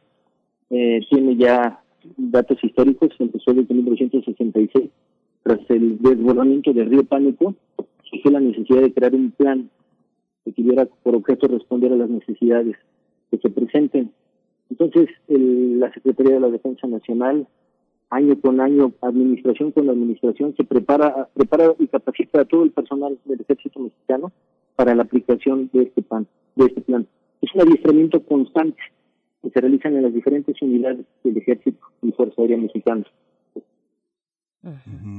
Una, una, un, plan, un plan como este, ¿qué es lo que tendría que contemplar? Hicimos en la introducción una semblanza histórica del plan, de cómo es la transición de un plan eh, ubicado en la Secretaría de la Defensa fundamentalmente a un plan vinculado con protección civil que tiene prácticamente el estatus de una secretaría, ¿no? Es una, prácticamente es un, es un organismo eh, eh, que es transversal en todos los sentidos. ¿Cuáles son los alcances hacia, hacia dónde deberíamos migrar pensando en, en, en, las, en la conversación que sostuvimos hace unos minutos con, eh, con, la, con la maestra Claudia Ortiz, la cantidad de personas que quedan inmovilizadas. Por ejemplo, en 2014 no se aplicó un plan de N3 para, e, para paliar 11 de 20 estaciones que se detuvieron, o la calzada Ignacio Zaragoza, que de Santa Marta a los Reyes pues es intransitable, tanto la calzada como el metro. ¿Cómo se hace ahí? Eh, ¿Esto está contemplado? ¿La, la, la protección civil, eh, el auxilio de las personas, contempla ese tipo de anomalías? Sí, este, este, este plan en su fase de prevención involucra a todas las autoridades. Recordemos que la de protección civil en el país se implementó a raíz del terremoto de 1985. Y en la fase de prevención se realizan diferentes tipos de actividades. Eh, la planeación, reuniones de coordinación con diferentes autoridades de los tres niveles de gobierno y, participación ciudadana, intercambio de información, recorridos, se hace un atlas de riesgo en el atlas de riesgo nos vamos a dar cuenta de las partes vulnerables de cada una de las ciudades ante los diferentes tipos de fenómenos perturbadores. Se hace la revisión y la actualización de los planes, se hacen simulacros y se le llaman ejercicios de gabinete donde participan todas las autoridades y se en base a un supuesto de base se participa y se planea y se toman decisiones en una mesa. Bueno, eso es en la fase de prevención. Y en la fase de auxilio es donde se materializa la aplicación del plan. En este caso, bueno, pues es un fenómeno socioorganizativo. Y, eh, contamos también con, con la coordinación de la emergencia. Entonces, en la coordinación de la emergencia se ven todas las necesidades que se requieren. Transporte, eh, alimentos, vías de comunicación, remoción de escombros. Eh, el objeto principal es salvar la vida. Y después, posteriormente ya en la fase de recuperación, después de que se realicen los peritajes, tiene el retiro de escombros, la evaluación de daños, pero en estas en estas actividades siempre está eh, la seguridad, el acordonamiento de, del lugar del evento. Y de ahí se coordinan pues el tránsito y la desviación con las autoridades competentes para, para el funcionamiento de la vida cotidiana. eh, me, detengo en la fase de prevención, eh, Oscar Hernández, porque pareciera el santo grial de, de, de, muchos momentos en nuestra, en nuestra vida pública, la prevención en muchos aspectos de la vida pública. ¿Cómo pensar la prevención en una situación como la que estamos viendo de la línea 12 del sistema de transporte colectivo Metro? hasta dónde llega, hasta dónde se puede extender la prevención cuando hay, eh, por ejemplo, bueno, mm, eh, reportes ciudadanos eh, y por supuesto periodísticos documentados, mm, gráficamente documentados, donde se ve que hay un riesgo sin ser especialista, se ve en las imágenes que reportan los transeúntes, los ciudadanos, los usuarios, pues riesgos que podrían suscitar y que como vimos, pues, pues pueden terminar en tragedia. ¿Hasta dónde llega la fase de prevención de un plan como este, el de N3C? La, la, la, fase de prevención, lo, lo mencioné en la planeación, eh, realizan análisis de riesgo. El, el, el, documento que se elabora es un atlas general de riesgos, donde se consideran las afectaciones ante los diferentes tipos de fenómenos. En este, en este caso, lo, lo, lo que me estás comentando, yo, yo considero que, que, que se deriva es por la el, el mal funcionamiento interno de, de, de, del metro, ¿no? La falta de mantenimientos. Eso queda fuera del alcance de, de, la aplicación del plan. Lo menciono, la aplicación está para auxiliar a la población civil en caso de necesidades públicas, pero no participa de una forma para, para, para evaluar el funcionamiento de las diferentes dependencias. Los fenómenos socioorganizativos, en este caso fue el, el accidente que acaba de pasar, puede ser un accidente aéreo, un accidente carretero, este, eh, de los de lo que se puede presentar. Entonces no no no no no se involucra más allá de, la del apoyo. Esta esta esta parte de prevención eh, cuáles son eh, sus planes en torno al sistema de transporte colectivo. Usted, Oscar, este, pre, pre, pre, prevé, Oscar Hernández Mandujano, que hay una uh, activación de una modalidad eh, emergente ante, ante el desastre que pasó hoy en las múltiples líneas que han sido señaladas como posibles eh, focos de desastre, la, la, las, las, líneas que están amenazadas con esta situación, que son pues la línea B, la línea 5 y la línea 9, que se ha señalado reiteradamente con muchas fallas, los pasos peatonales que están en la línea 2 con la línea que va hacia el Estado de México, los pasos peatonales donde uno, digo yo, he circulado en esas líneas, brinca, uno ve la, uno ve la acera eh, desde alturas enormes, eh, ¿cómo eso está previsto? De, de, definitivamente este, este suceso va a permitir actualizar y ampliar tanto la, la, eh, aplicación de, este plan. Este plan sí, sí considera, sí considera el apoyo ante este tipo de fenómenos perturbadores, tomando como antecedentes históricos los los eventos que, que, que, que se, han, se, han suscitado. Este, este año tuvimos a inicios de año el, el, incendio ¿no? de, de, de, del centro de control ya, ya hubo otro otro otro accidente en, en, Tacubaya, en el metro Cianía, el, el, el primer accidente que, que, que, que, surgió en 1974, 75 en el metro viaducto. Entonces sí se tienen considerado este tipo de, apoyos ante los eventos que ya se han presentado de, este tipo. ¿Hasta dónde llegará ahora, además de la prevención, la otra fase, la fase de auxilio? Eh, poniendo, por supuesto, como ejemplo la línea 12 del metro, ¿hasta dónde puede llegar la fase de auxilio en un hecho como ese? Eh, a quienes auxilia, además, por supuesto, de los de las personas heridas, de víctimas eh, mortales. hay usuarios afectados y son muchos y son miles los usuarios que estarán afectados durante mucho tiempo, no sabemos cuánto. Pero ¿hasta dónde llega esta fase de auxilio en esta situación? si los, apoyos del gobierno de la Ciudad de México en, cuanto al transporte de la del personal son suficientes y, satisfacen las necesidades de transporte, lo, lo, lo, van a lo van a realizar, pero eh, para eso está el, el, equipo y material de, de la Secretaría de la Defensa que involucra la aplicación de este plan. Y en algunos lugares, en algunas ocasiones, han puesto los, los vehículos de transporte de personal a disposición sobre rutas específicas. Se, los acondicionan para transportar los millones de mexicanos y de usuarios en este tipo de, eventos. Entonces, este, esto lo vamos a ir viendo en, la, en base a las necesidades que se sigan presentando. El tiempo va a durar mucho tiempo este esta para esta investigación y no va a ser este, utilizada esta esta línea. Entonces, en base a las necesidades va a ser los requerimientos que va a requerir la, la, Secretaría de la Defensa. En esta ocasión les menciono, puede apoyar con el transporte, ¿no?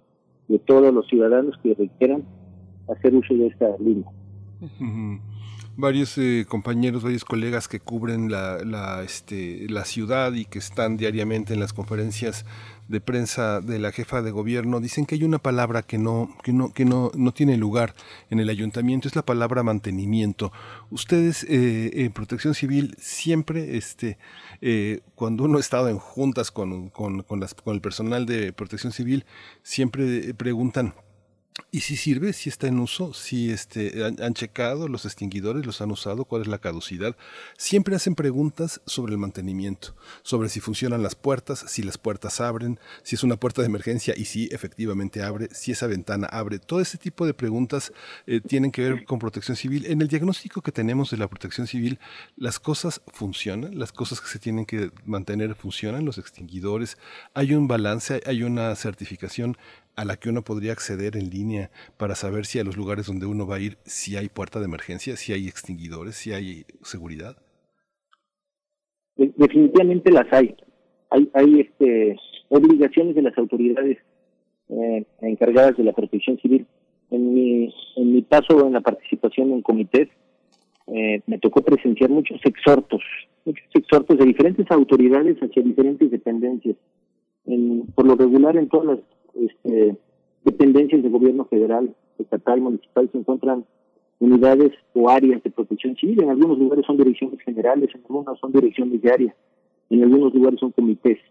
Entonces, e, ese personal es el responsable de supervisar y, ver que se apliquen los protocolos necesarios, de supervisar los extinguidores, supervisar que las mangueras para extinción de, incendios, este, las rutas de evacuación, este, eh, equipo para, para evacuar un personal herido se encuentren este, eh, funcionando, funcionando.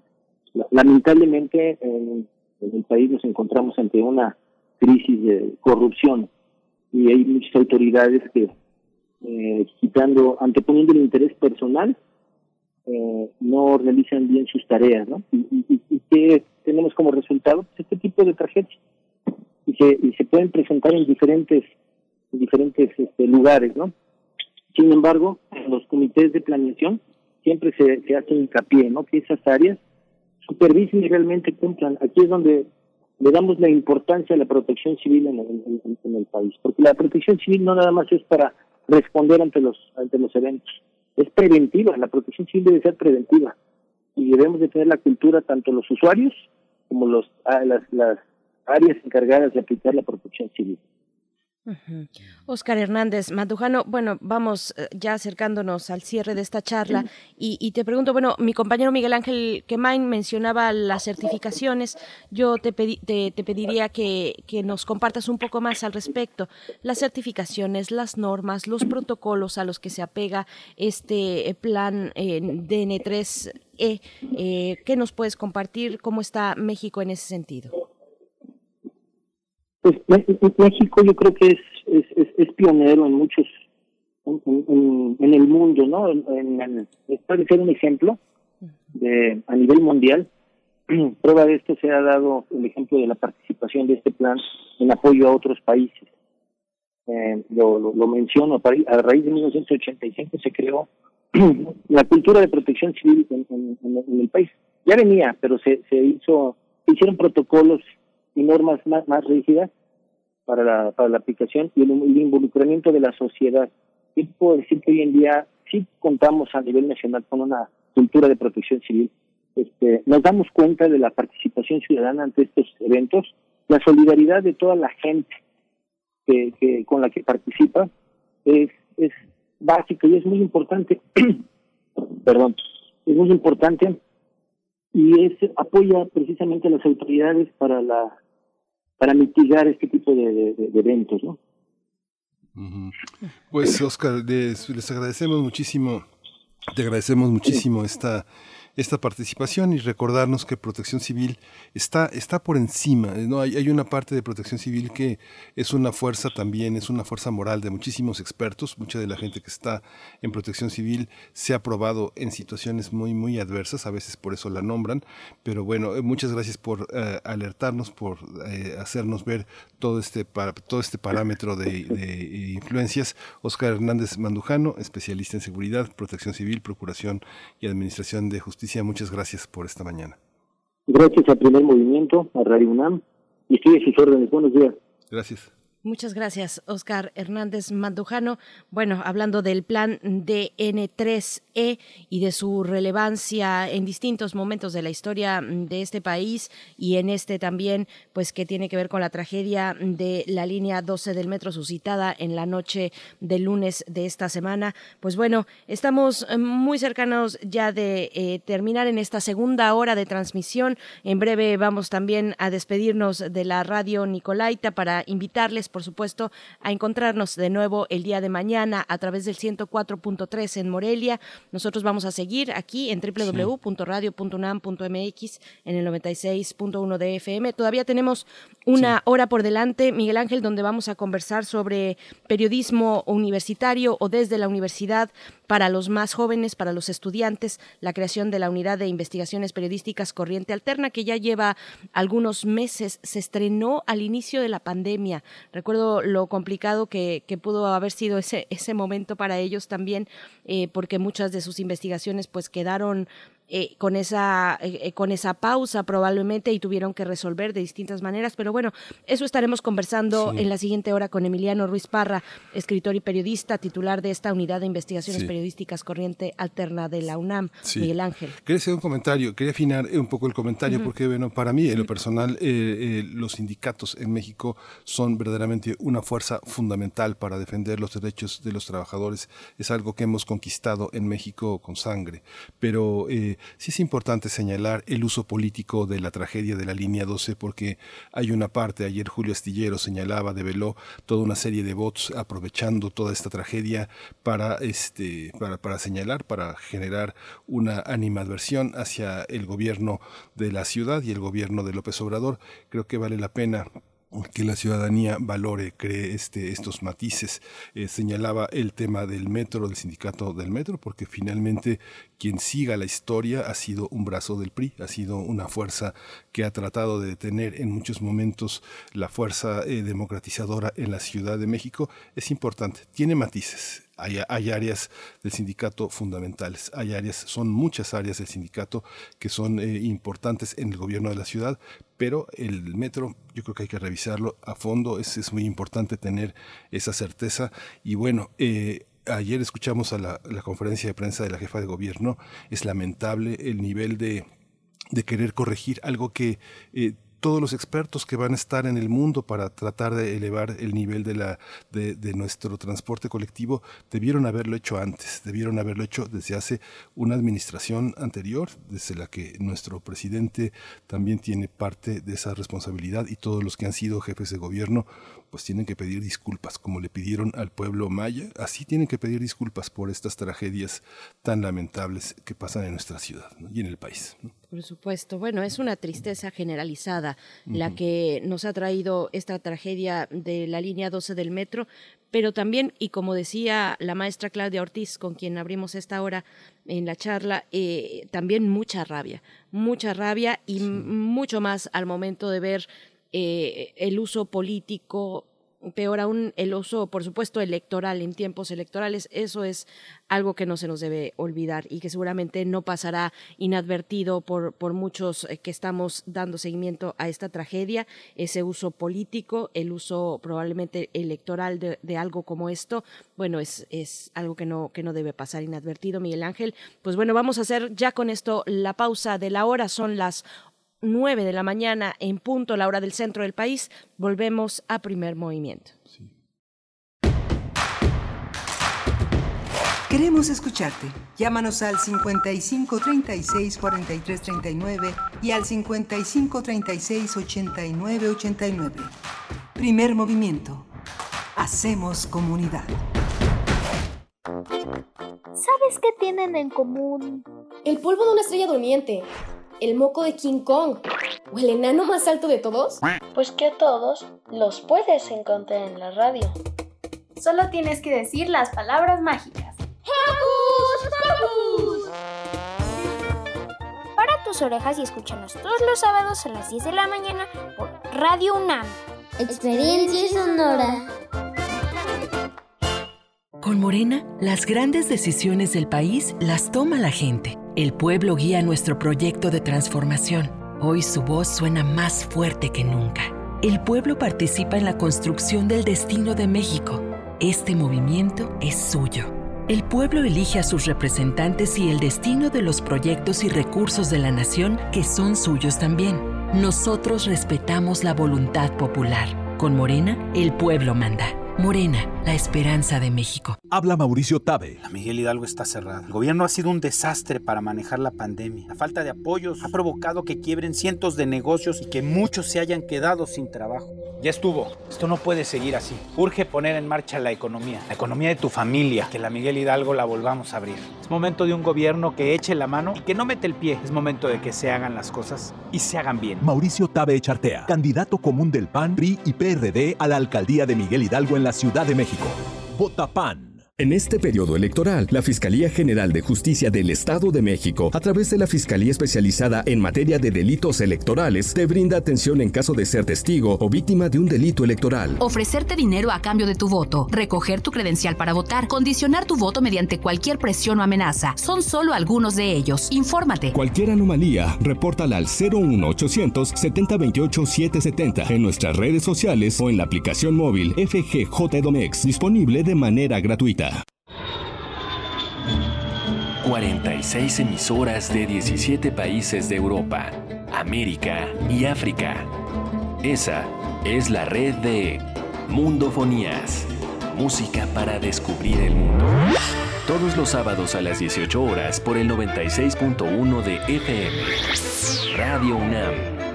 Experiencia sonora. Háblenos de su propuesta, candidato. En mi partido, propuesta destinada a mejorar la vida de... ¿Votarías por un partido sin conocer su propuesta política? Mejor infórmate en INE.mx, diagonal actores guion políticos, diagonal plataformas guion electorales y conoce a detalle la propuesta política de los partidos para emitir un voto libre, razonado e informado. También puedes seguir los debates organizados por el INE en el canal de YouTube INE TV. Este 6 de junio, el voto sale y vale. INE. Habla Mario Delgado. Tú fuiste protagonista de la victoria del pueblo de México que inició la cuarta transformación. Ahora el dinero público se destina para la pensión de los adultos mayores, para las becas de los niños, las niñas, los jóvenes y para vacunar a todos y a todas. Los de la mafia de la corrupción quieren regresar para cancelar estos apoyos y volverse a robar el presupuesto como siempre lo hicieron. No lo podemos permitir. Vamos a defender juntos la esperanza de México. Estamos al 100 con ya sabes quién. Morena, la esperanza de México. Hoy las y los mexicanos tienen dos opciones. El partido en el gobierno que prometía esperanza, crecimiento y estabilidad, pero solo miente. O ser parte del equipo que se unió para defender a México de la destrucción de Morena. No tires tu voto a la basura. Úsalo para detener la destrucción de México. Vota por la coalición. Va por México. Ponle un alto a Morena y a la destrucción de México. Vota PRI. Candidatos a diputados federales de la coalición. Va por México. Síguenos en redes sociales. Encuéntranos en Facebook como Primer Movimiento y en Twitter como arroba PMovimiento. Hagamos comunidad.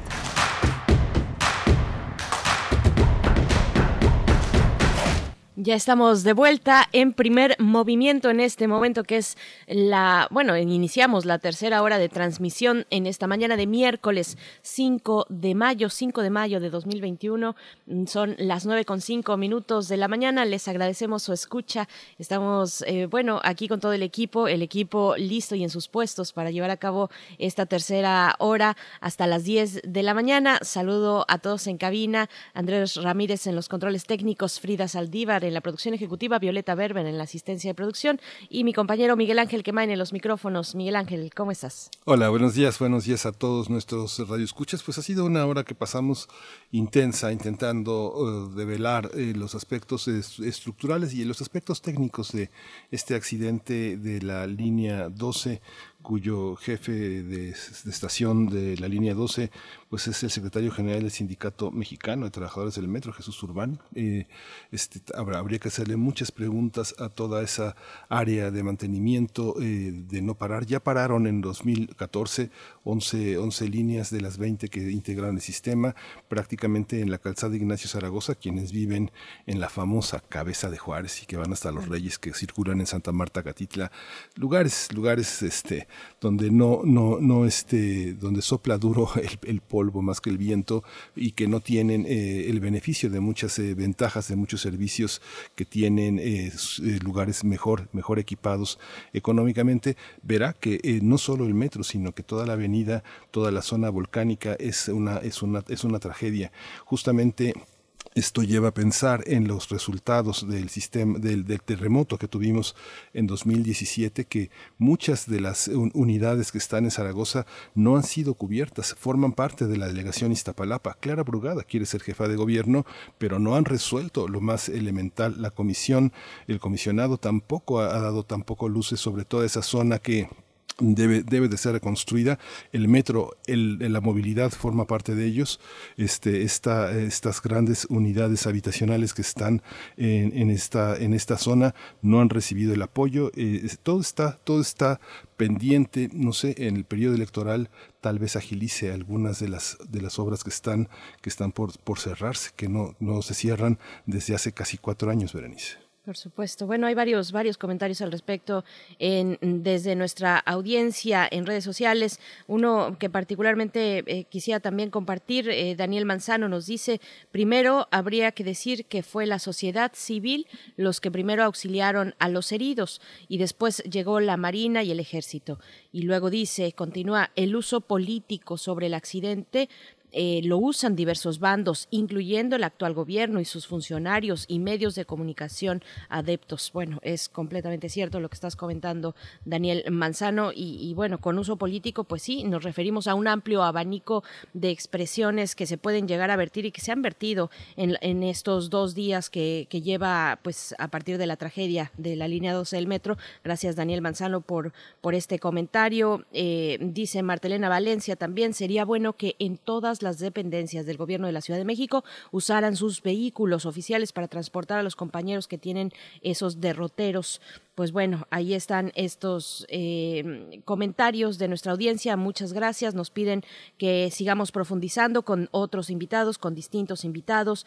En fin, por supuesto, daremos un seguimiento pues puntual a esta situación terrible que nos mantiene pues en este en este duelo, en un duelo nacional, en un duelo también eh, con mucha tristeza, pero también con mucha rabia, porque son mm, personas eh, pues de mm, eh, pues vulnerables las que estaban mm, regresando a sus hogares, es una injusticia completa, venga de donde venga, y bueno, ahí estará también lo que arroje en su momento, será largo el tiempo que tendremos que esperar probablemente para tener los distintos peritajes que se tengan que realizar para esclarecer esta situación, Miguel Ángel. Sí, pues sí, vamos a seguir adelante con esto, no, no, se, no se ceja.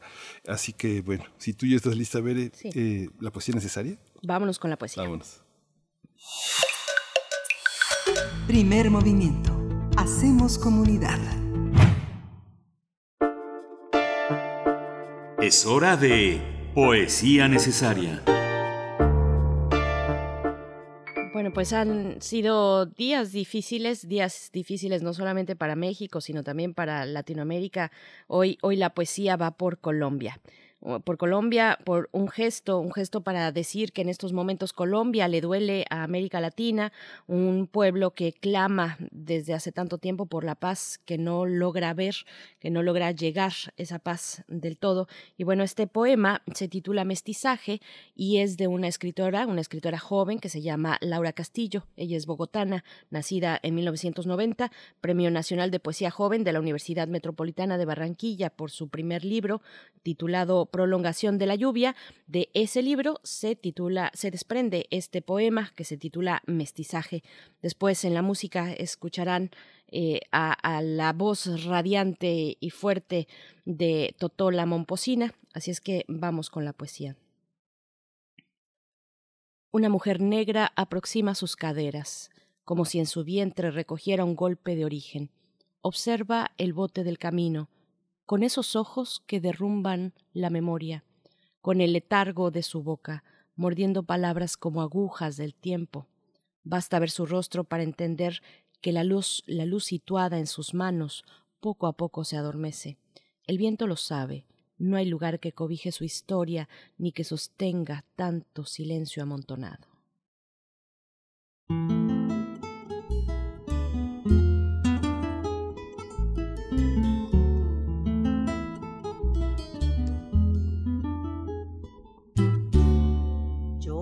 Llamo cumbia, yo soy la reina por donde voy. No hay una cadera que se esté quieta donde yo estoy. Mi piel es morena como los cueros de mi tambor. Y mis hombros son un par de maracas que besa el sol. Y mis hombros son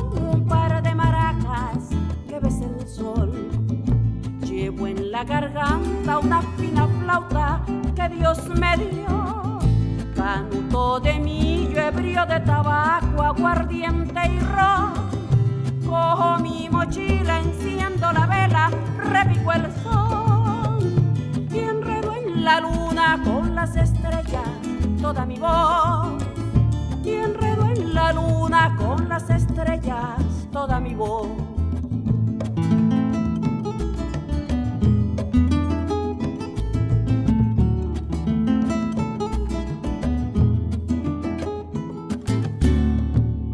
Soy la reina, me hace la corte un fino violín. Me enamora un piano, me sigue un saxo, oigo un clarín. Y toda una orquesta forma una fiesta en torno de mí. Y yo soy la cumbia, la hembra coqueta, bailo feliz. Y yo soy la cumbia, la hembra coqueta, bailo feliz. Yo nací en las bellas playas caribes de mi país. Soy barranquillera, cartagenera, yo soy de allí. Soy de Santa Marta, soy monteriana, pero eso sí, yo soy colombiana, o tierra hermosa donde nací. Yo soy colombiana, o tierra hermosa donde violín.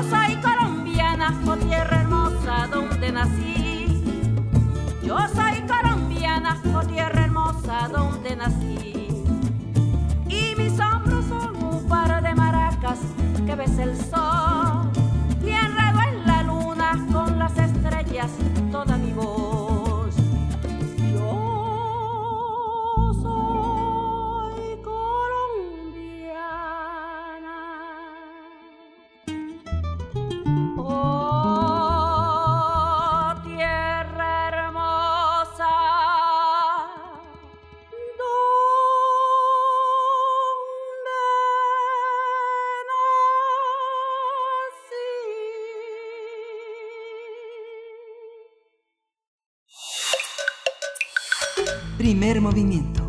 Hacemos comunidad. La mesa del día. Estamos ya, eh, eh, estamos ya aquí en primer movimiento.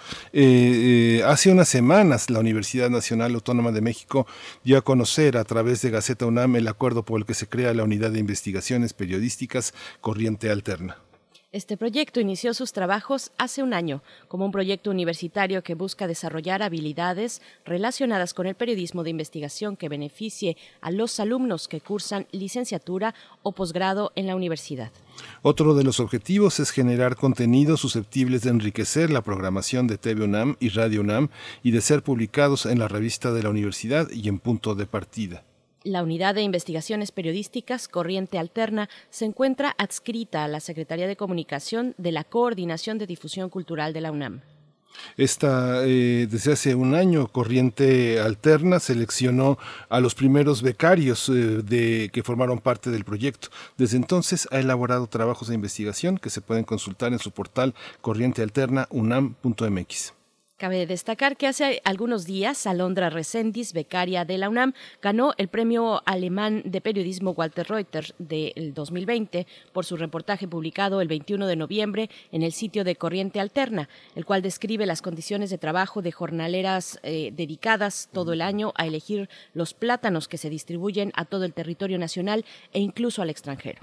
Vamos a conversar sobre Corriente Alterna a un año de iniciar labores y la creación de la Unidad de Investigaciones Periodísticas de la Coordinación de Difusión Cultural de la UNAM. Está con nosotros Emiliano Ruiz Parra, escritor y periodista, titular de la Unidad de Investigaciones Periodísticas Corriente Alterna. Bienvenido, Emiliano Ruiz. ¿Cómo estás? Bienvenido a Primer Movimiento. Muchísimas gracias. Estoy muy bien, eh, con mucho gusto y alegría de estar aquí en este espacio, Miguel Ángel. Gracias, Emiliano Ruiz Parra. Bienvenido. Pues bueno, eh, Gracias. Pues un año por demás adverso y complicado que nadie se esperaba y Corriente Alterna nace en ese contexto. Cuéntanos un poco de cómo fue aquel momento, haciendo un poco de memoria, un año atrás, que ya llevan de trabajos periodísticos, de una eh, cercanía con, con, los chicos y con las chicas, con los periodistas, jóvenes periodistas que forman parte de, de este espacio. Cómo no, eh, con muchísimo gusto. Eh, efectivamente, nuestro lanzamiento como portal fue el 15 de mayo del portal Corriente Alterna.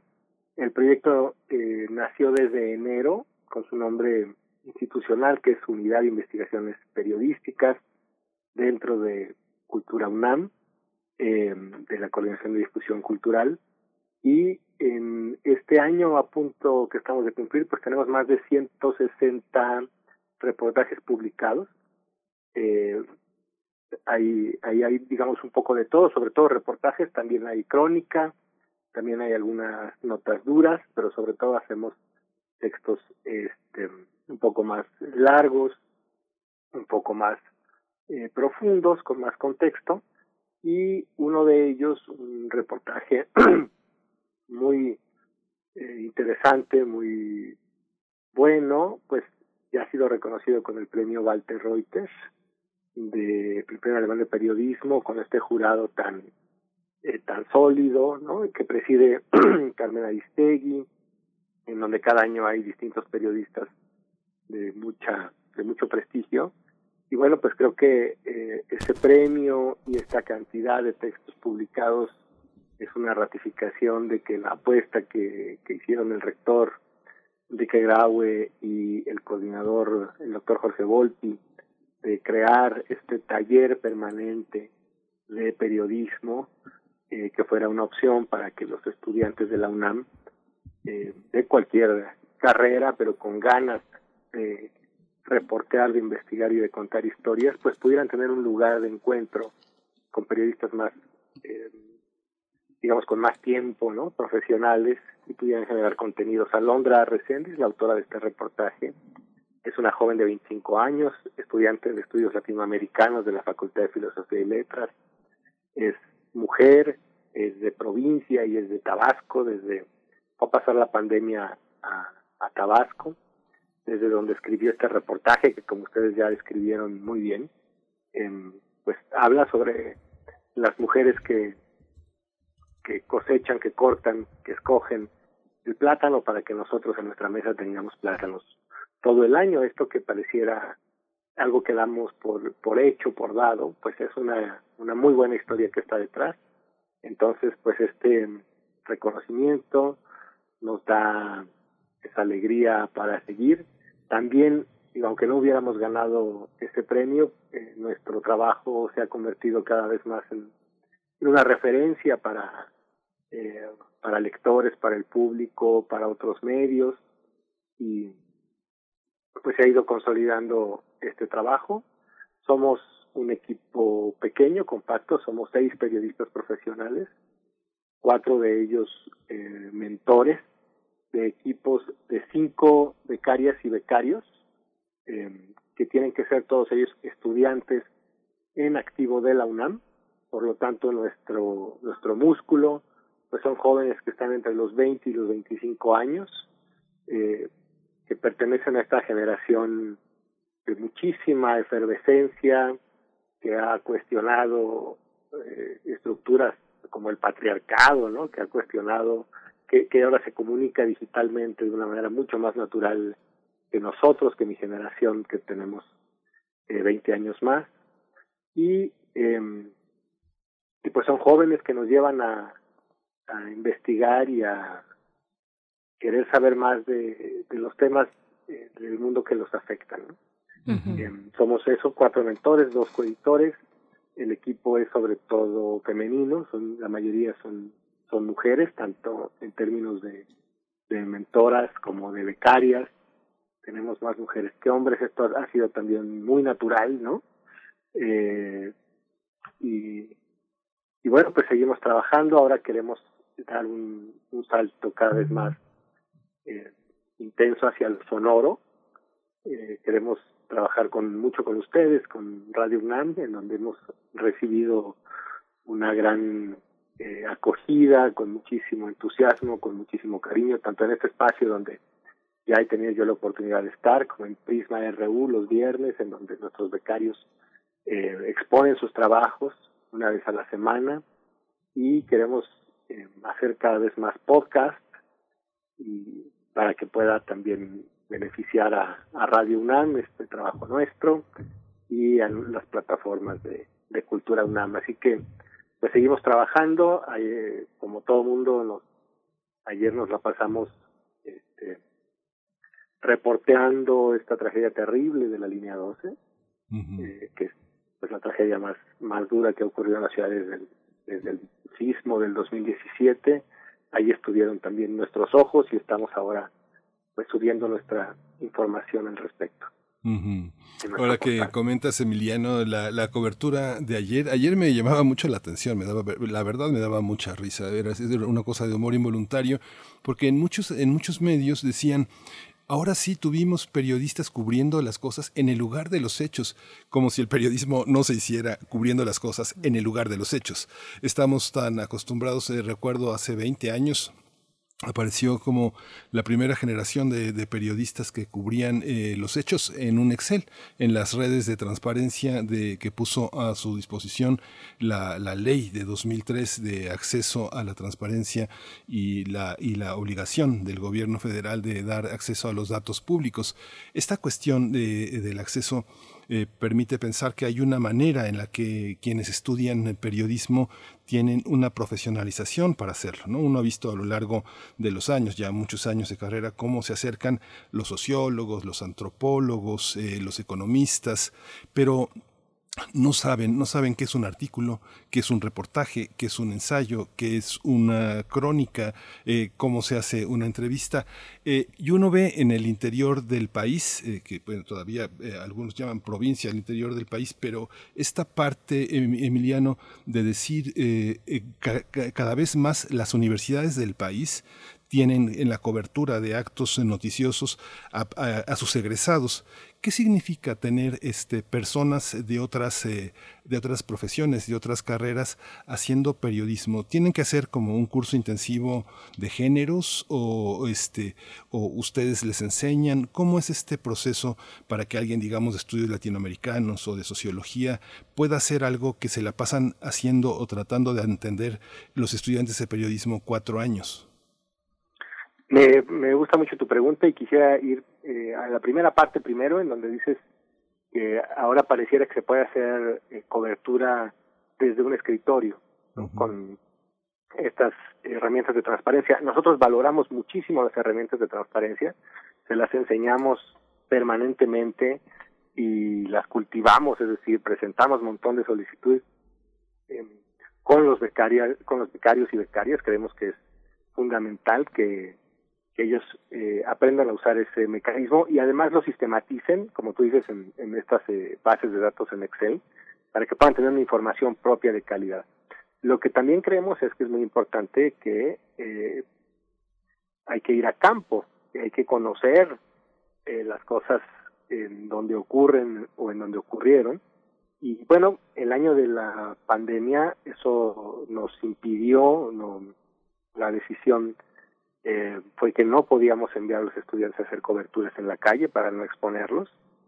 Y, tuvimos esta primera generación, que por cierto, este, se va el 15 de mayo, viene una segunda generación eh, de la Unidad de Investigaciones Periodísticas. Esta primera generación, desafortunadamente, y eso fue muy, eh, muy difícil y hasta cierto punto doloroso para nosotros, que no pudimos mandarlos todos los días a la calle, ¿no? O al menos seguido a la calle, además en un país como este en donde eh, todo el tiempo están ocurriendo cosas muy importantes, eh, donde la gente toma las calles o toma su calle o en donde a cualquier barrio o pueblo que vayamos pues vamos a encontrar eh, historias que contar.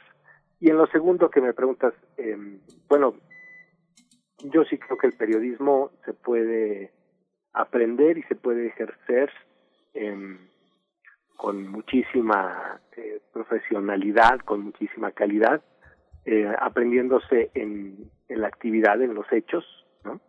Eh, creo que sí es muy importante que tengamos bases teóricas, bases académicas de lo que es el periodismo. Nosotros combinamos nuestros equipos de becarios.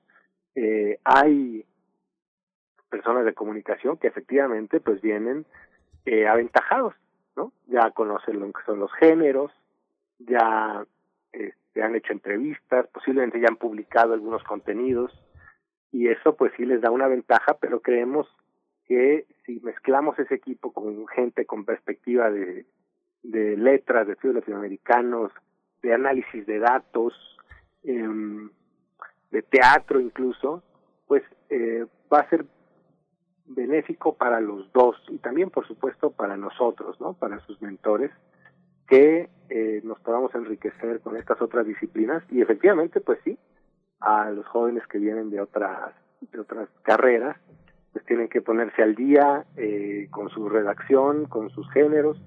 Yo creo que lo fundamental lo más importante es que la gente eh, lea periódicos lea noticias y lea libros de manera frecuente sistemática.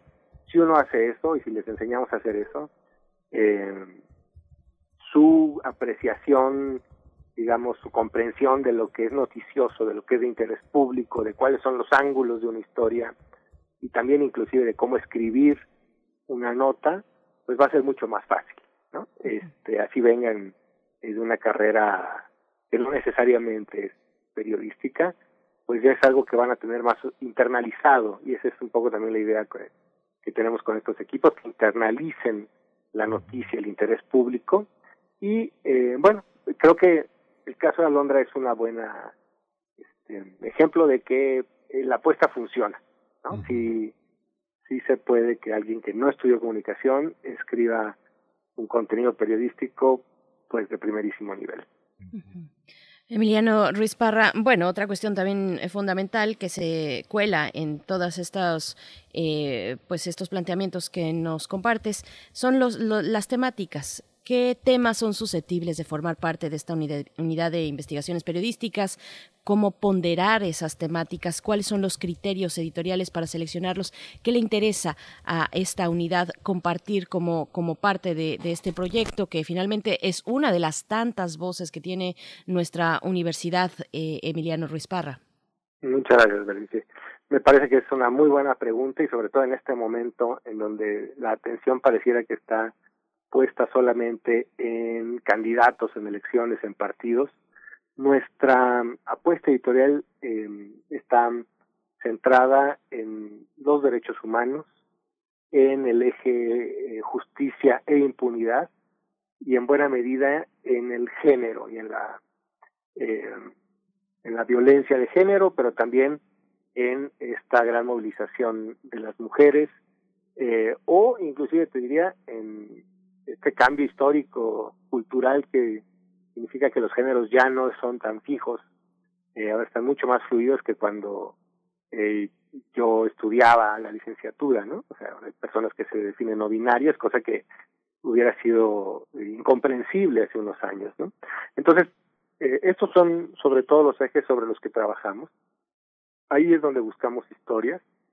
Eh, el, el periodismo político estrictamente sobre partidos creo que está eh, mucho más eh, hay muchísimos medios tradicionales comerciales que están mirando para allá y hacen eh, un trabajo este bueno interesante no creemos que hay este si bien eh, sí tenemos cosas que aportar y que contar es desde nuestra mirada más bien centrada en los derechos humanos en este eje de justicia e injusticia y finalmente, pues no hay ningún tema eh, que escape de eh, las realidades sociales. Y yo diría, no hay ningún tema que no esté politizado, con la palabra politizado en el mejor sentido, no en el sentido de contaminado por algún sesgo partidista, sino eh, de que vive dentro de una dinámica eh, de relaciones también de poder, ¿no? Entonces, por ejemplo, eh, ahora que se cumplieron 10 años del movimiento por la paz con justicia y dignidad, eh, hicimos un podcast sobre buscadoras, eh, madres que buscan a sus hijos en Veracruz, en Sonora, en Guanajuato, que son estados donde hay muchísima desaparición, ¿no? Estados, por cierto, gobernados por tres partidos distintos. Eh, y, fuimos, escuchamos sus voces y construimos una historia con sus voces, que por cierto la, la transmitimos aquí en, en Radio UNAM eh, muy felizmente, ¿no? Ahí la estrenamos, ahí lo lanzamos. Eh, detectamos también temas eh, que, que sabemos que pueden ser de interés público, por ejemplo, eh, cuando casi no se hablaba de las secuelas del COVID, nosotros le apostamos a ese tema, a escuchar a la gente que eh, afortunadamente se había recuperado, pero que perdía la memoria, que sentía hormigueos, que tenía problemas de fibrosis pulmonar y vimos que era la pues la pandemia invisible que cuando el sistema de salud eh, deje de estar eh, tan estresado atendiendo la pandemia activa va a tener que atender esta otra pandemia que también a mucha gente eh, le está digamos frenando no eh, su su ritmo su calidad de vida. O por ejemplo entendimos eh, el tema de la menstruación digna como un tema de justicia fiscal eh, es decir, dicen las mujeres, ¿por qué tengo que pagar impuestos por menstruar? De justicia educativa, ¿no? De, eh, tenemos que recibir contenidos educativos eh, que ya dejen de estar asustados por la menstruación, tenemos que hablar del tema. Entonces, este tema que pareciera eh, individual, que hasta hace poco tiempo estaba eh, confinado solamente a la a la discusión, este, digamos muy muy privada, creemos que son temas de interés público y bueno, hace poco efectivamente, ¿no? En la Cámara de Diputados avanzó eh, una ley al respecto. Entonces, eh, queremos mirar esos temas, son temas eh, que también interesan mucho a estas generaciones de jóvenes, son problemas que los tocan, ¿no? Eh, la violencia vial, por ejemplo, entendida como un tema también de violencia de género, los que usamos los coches como armas, los que cometemos eh, crímenes o delitos dolosos con automóviles, somos los hombres, nueve de cada diez, ¿no? Entonces también lo que pasa en las calles, eh, los muertos que vemos todos los días en las calles, también tienen que ver con un tema de género. Entonces, y le dedicamos un especial a entender este tema, a entender también la movilización eh, de, los, de las colectivas feministas en bicicleta, ¿no? Cómo entre ellas se dan clases eh, de cómo reparar su llanta, de cómo arreglar su manubrio para no depender eh, de un mecánico hombre que las pueda acosar eh, sexualmente, en fin. Entonces, eh, creemos que hay muchas historias en estos ejes de eh, derechos humanos, de justicia e impunidad, eh, que, que tienen que ser contadas, que merecen ser contadas, ¿no? Estas historias de trabajo que no se ven, como el de las plataformas de Tabasco, y ahí es donde nosotros queremos eh, posicionar corriente alterna y enseñarle a los jóvenes a, hacer investigación. Eh, cuando ellos ya salgan, digamos, a un, a un mercado laboral comercial más tradicional, pues los pondrán a cubrir quizá fuentes tradicionales, ¿no? La Cámara de Diputados, la Secretaría de Gobernación. Eh, entonces ahí también eh, pondrán en juego todas estas habilidades adquiridas para que para que lo lleven a, a sus coberturas, digamos más más eh, tradicionalmente políticas, lo que leemos pues en los periódicos. Ujú. Hay una cosa que también se observa, oye Emiliano, eh, no sé, yo tengo muchísimos años dando clases eh, eh, justamente en la UNAM y observo que en la última década los jóvenes que estaban tronándose los dedos para ver dónde entraban a trabajar, hoy muchos de ellos eh, hacen portales, eh, trabajan freelance, hacen muchísimas cosas para sostenerse con lo que ellos quieren, con, su, con, con lo que eligieron como su vocación. Pero el periodismo eh, en- enfrenta también eh, en, el ámbito comercial una, una, tensión muy fuerte. No es lo mismo crear contenidos. En nuestra universidad hay muchas personas que difunden el contenido eh, académico de sus institutos, de sus, de sus facultades y dicen qué hacen, ¿no? Dicen qué libro publicaron, dicen qué conferencia va a haber, pero hacer periodismo es otra cosa. Digamos que hacer periodismo no es desde mi punto de vista, eh, muy interesante, o todas las revistas que explican qué es la lotería, o qué, qué- cuáles son las dietas energetizantes, sino es una preocupación sobre temas de interés, temas que aparentemente no no circulan como lo que tú acabas de decir. El periodismo es, este, nosotros hablábamos de tal tema cuando todavía no se hacía, defendíamos tales banderas cuando eran este, quebradas por el, autoritarismo.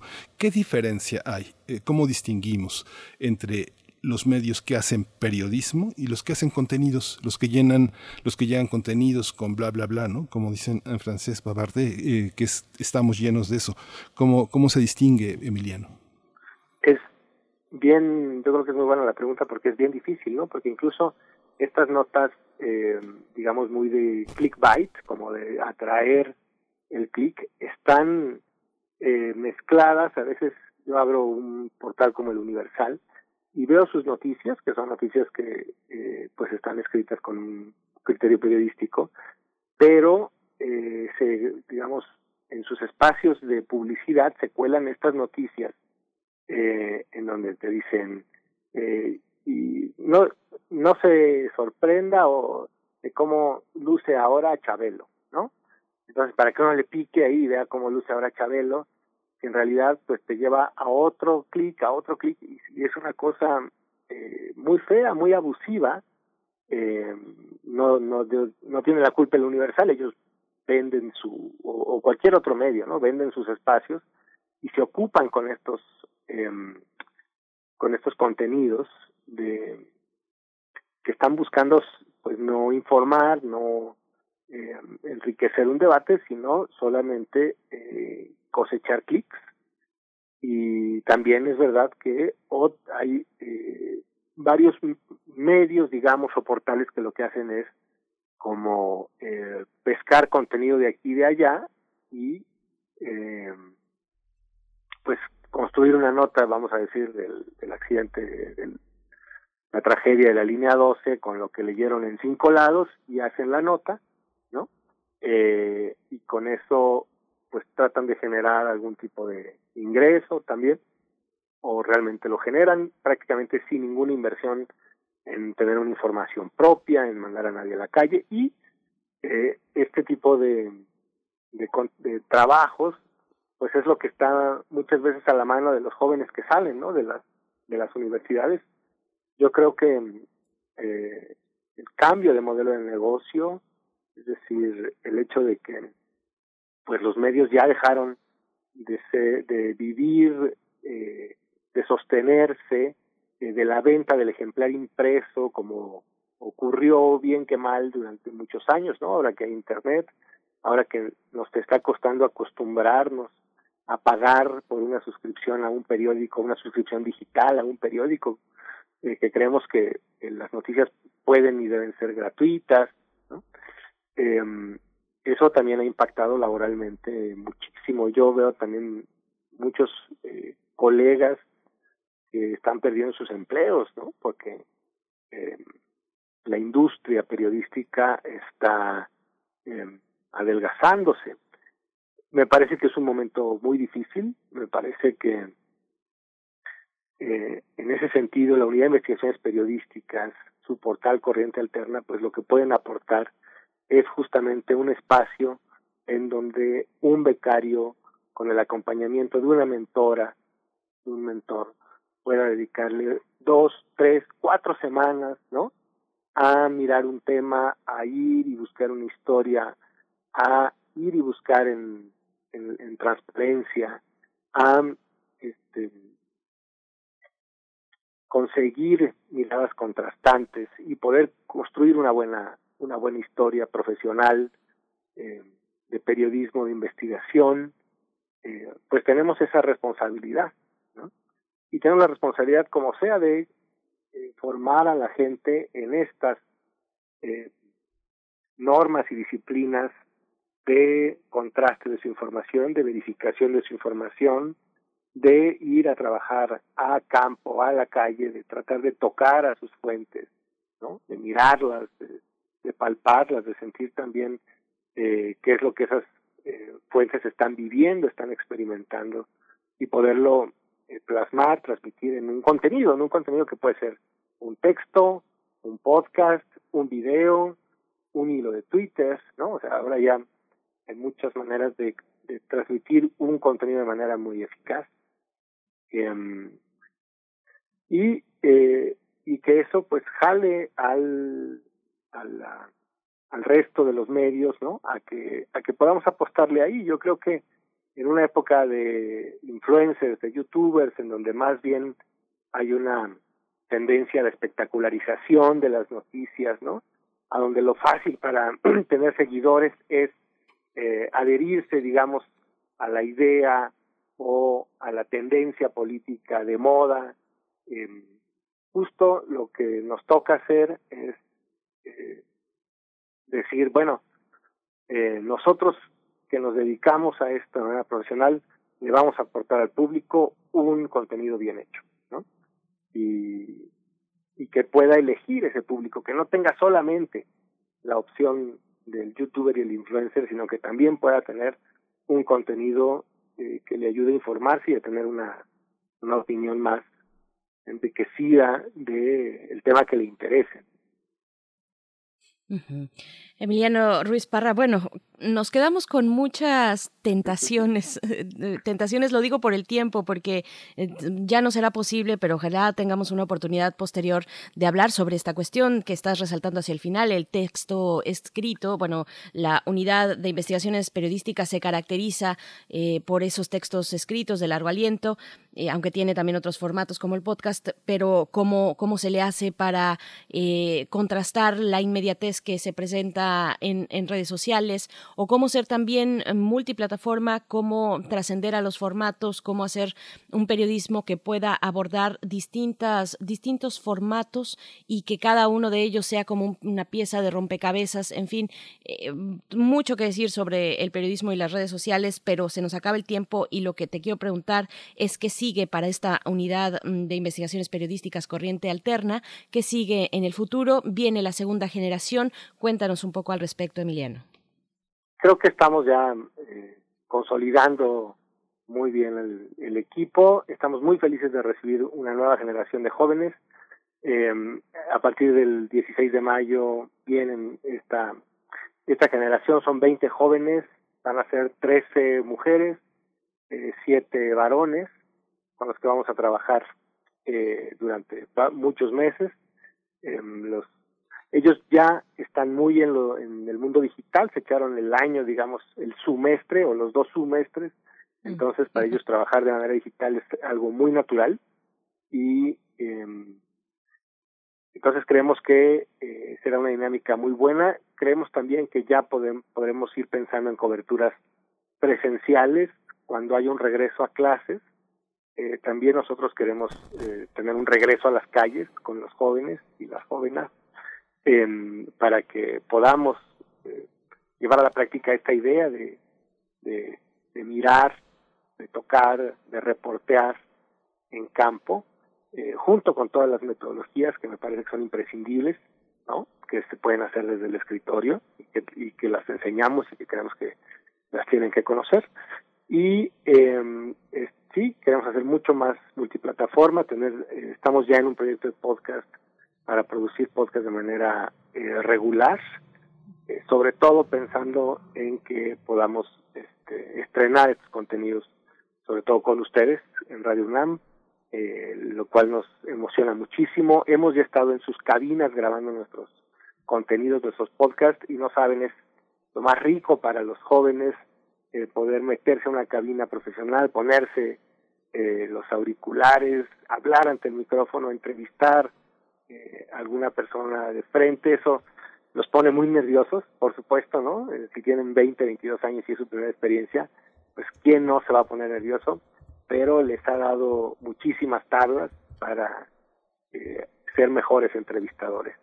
Entonces, em, pues yo también quiero aprovechar este momento, este espacio para agradecerles a todos ustedes en Radio UNAM, a Benito Taibo, a Jaime Casillas, a Carmen Limón, a Deyanira, a ustedes, Berenice, Miguel Ángel, de eh, la pues la posibilidad que nos han dado de, de hacer cosas y por supuesto al coordinador Jorge Volpi, eh, a Dora Luz Jau, que es la de comunicación, que han sostenido este proyecto de manera muy decidida.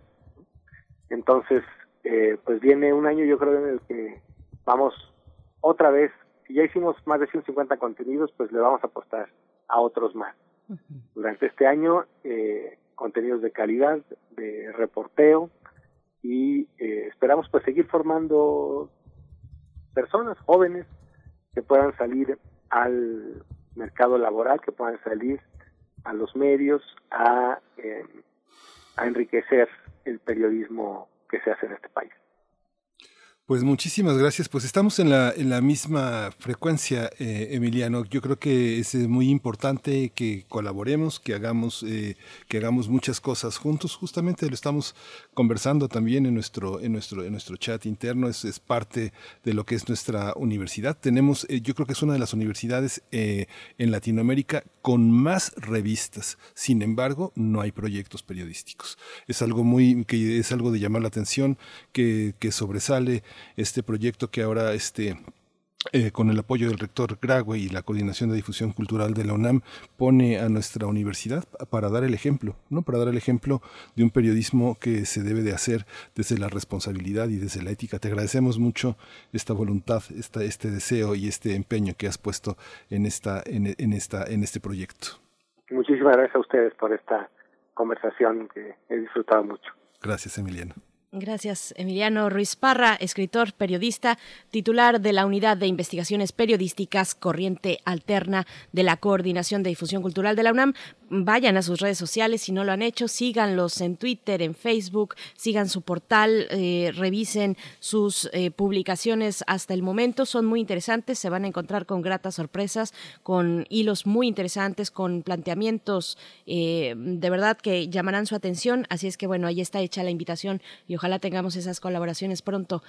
vamos, vamos a hacer un corte musical, querido Miguel Ángel Quemain, porque viene el doctor Plinio Sosa a continuación para hablar de química pero esto que escucharemos está... a tú, tú, dinos por favor. Sí, Iraida Noriega eh, con el 5 Big Band. Vamos a escuchar La Puerta.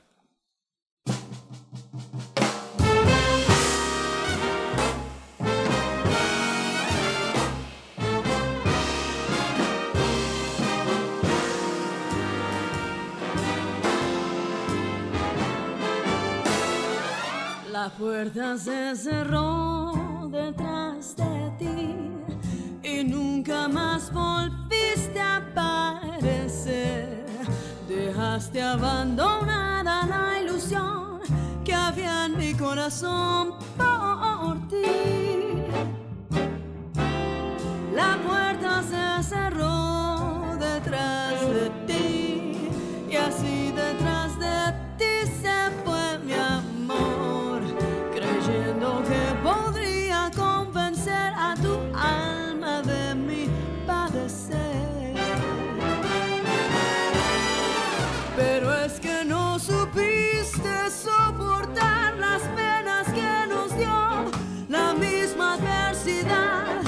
así como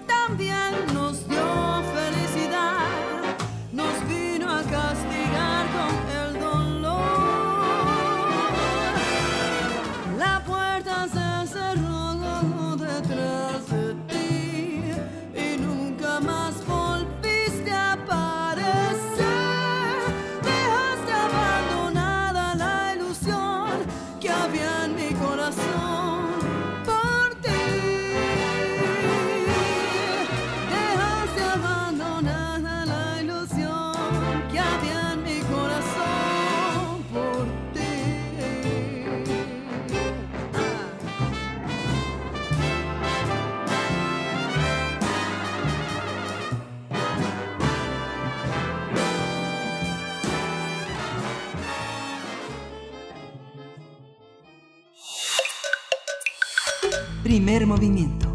Hacemos comunidad. Química entre nosotros.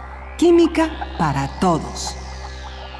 Ya regresamos. Doctor Eh, Plinio sí. Sosa, Miguel Ángel, adelante. No, no, no, por, por- por favor, presenta. A ver, es que no, no tenemos nuestra identificación y de pronto nos desbalanceamos con este silencio.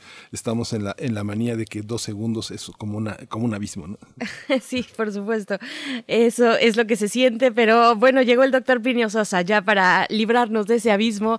Doctor Plinio Sosa, académico de la Facultad de Química, divulgador de la ciencia, para hablar de el jabón o que trabaje la química. Eso me gusta. Doctor Plinio Sosa, ¿cómo estás? Bienvenido. Buenos días, Miguel Ángel, eh, Bere, buenos días. Buenos días. Buenos Como ocurre con muchos descubrimientos, no está claro cuándo ni cómo se inventó el jabón. Probablemente cuando se mezclaba la grasa animal con las cenizas de las fogatas, por ejemplo, y de alguna manera toda esa mezcolanza llegaba a los ríos donde se acostumbraba a lavar la ropa. Probablemente nuestros antepasados se dieron cuenta que estas aguas hacían que las prendas quedaran mucho más limpias. Con el tiempo y después de muchos siglos de ensayo y error, nuestros antepasados aprendieron a fabricar su propio jabón de manera intencional. Eh, Los restos de jabón más antiguos datan de 2800 antes de Cristo y son de origen babilónico. La capacidad limpiadora de los jabones tiene que ver con su habilidad para disolver las gasas, por un lado, y para ellos mismos disolverse en agua, por el otro. Y esas dos habilidades están, dependen de la polaridad eléctrica en cada uno de sus enlaces químicos. Voy a hablar un poquito de eso, ¿no? De los, de los enlaces químicos. Los gases nobles son los únicos elementos que consisten en átomos sueltos. Esto es así porque el acomodo de los electrones en los gases nobles les da a sus átomos una estabilidad extraordinaria. Este acomodo especialmente estable implica tener llena la última capa con 2, 8, 18 o 32 electrones. Cualquiera de esas da una configuración estable. Los átomos de los demás elementos, así solitos, no son estables. Se estabilizan compartiendo electrones. Un ejemplo, los átomos de cloro tienen 7 electrones en su última capa. No son estables. Pero si dos átomos de cloro comparten un par de electrones, cada cloro queda con 6 electrones propios y dos compartidos, o sea, 8. Los químicos representamos esos dos electrones que se comparten con una rayita. Decimos cloro, rayita, cloro. Y a esa rayita le llamamos enlace químico. La mecánica cuántica nos da una imagen más realista de un enlace químico, no, no una rayita, ¿no? Es una, una buena imagen. Y la imagen es esta. Los dos cloros a una cierta distancia uno del otro, inmersos en una zona inmensamente grande donde se mueven los dos electrones que se comparten. Esta región, por cierto, tiene forma como de balón de fútbol americano para que se la imagine en nuestro auditorio, ¿no? Este, si los átomos que se unen no son iguales, por ejemplo, un cloro y un hidrógeno, la zona donde se mueven los electrones compartidos adquiere una forma parecida a la de una pera, en la que los electrones pasan más tiempo del lado del elemento que atrae más fuertemente, más fuertemente a los electrones. Eh, la consecuencia es que se forman dos polos eléctricos, uno positivo del lado donde se estrecha el dominio con forma de pera y otro negativo donde se ensancha. Esto da lugar a dos tipos de moléculas, las que tienen polos eléctricos y las que no, es decir, las polares y las no polares. Las polares se atraen entre sí, porque la parte positiva de una molécula atrae a la parte negativa de alguna molécula vecina. Esto explica, o bueno, sirve para explicar, por ejemplo, el estado físico de las sustancias, pero también su solubilidad. Polar disuelve a polar y no polar disuelve a no polar. El agua es la sustancia polar por excelencia, entonces es muy fácil saber si algo es polar o no. Si se disuelve en agua, es polar, se considera polar, y si no, se considera no polar. Y aquí ya lo que tiene que ver con el jabón. Las grasas son no polares, por lo tanto no se disuelven en agua. O dicho de otro modo, el agua solita no sirve para quitar las grasas, no puede lavar bien, necesita la ayuda del jabón y es que los jabones son sustancias iónicas que tienen una cadena muy larga, no polar, y un extremo muy polar. Entonces, el jabón lo que hace es usar su parte no polar, su cadena larguísima no polar, para insertarse en la mancha de grasa. ¿sí? Y queda afuera, la cabecita polar queda afuera. ¿sí? Todo ese sistema se llaman micelas. Cuando pasa el agua, las moléculas de esta son atraídas por el agua, se atraen el agua y, y las micelas se atraen, y entonces el agua arrastra el jabón y como el jabón está insertado en la eh, gatita, en la gotita de grasa, perdón, pues arrastra todo con todo y grasa y así es como se efectúa la limpieza, así es como que se quita la grasa, ¿sí? Sin embargo, no basta con la pura interacción química. Para que el jabón penetre a todos los poros, ¿no? de la ropa, se requiere de la torsión y el estiramiento de la prenda y para eso se requiere entonces de una buena acción mecánica, que es cuando tallamos o cuando ponemos en la lavadora automática. Ahora ya podemos imaginar lo que pudo haber ocurrido en la antigüedad. Las grasas de los animales contienen unas sustancias conocidas de todos nosotros que se llaman triglicéridos. Estos son el producto de la reacción de tres ácidos orgánicos con glicerina, de ahí su nombre, triglicéridos. Por otro lado, en las cenizas vegetales, o las de las fogatas, queda una sustancia, la potasa o hidróxido de potasio, que al igual que la sosa, es sumamente reactiva. Los triglicéridos reaccionan con la potasa y se obtienen glicerina y los carboxilatos de potasio, que son el jabón. Precisamente esos carboxilatos de potasio son el jabón. Una reflexión final. ¿Cómo nos gustaría, y más en estos tiempos de pandemia, que para lavar la ropa no tuviéramos que hacer otra cosa más que sumergir las prendas en una cubeta con jabón, acostarnos en la hamaca, ponernos a leer un buen libro, disfrutar de una deliciosa cerveza y dejar que la química hiciera todo el trabajo. Lamentablemente no es así. Hay que tallarle. Hay que tallarle, hay que tallarle, doctor Plinio Sosa. Hay que remojar, hay que tallar. Y bueno, que nos digan en esta pandemia si no hemos tenido que entrarle con muchas ganas a lavar los trastos en casa. Muchas gracias, doctor Plinio Sosa. También estaba pensando en la loción micelar, ahora que comentas las micelas, la loción micelar para quitarse, eh, para limpiarse el rostro, por ejemplo. ¿no? Claro, y, debe funcionar más o menos del mismo modo. Sí.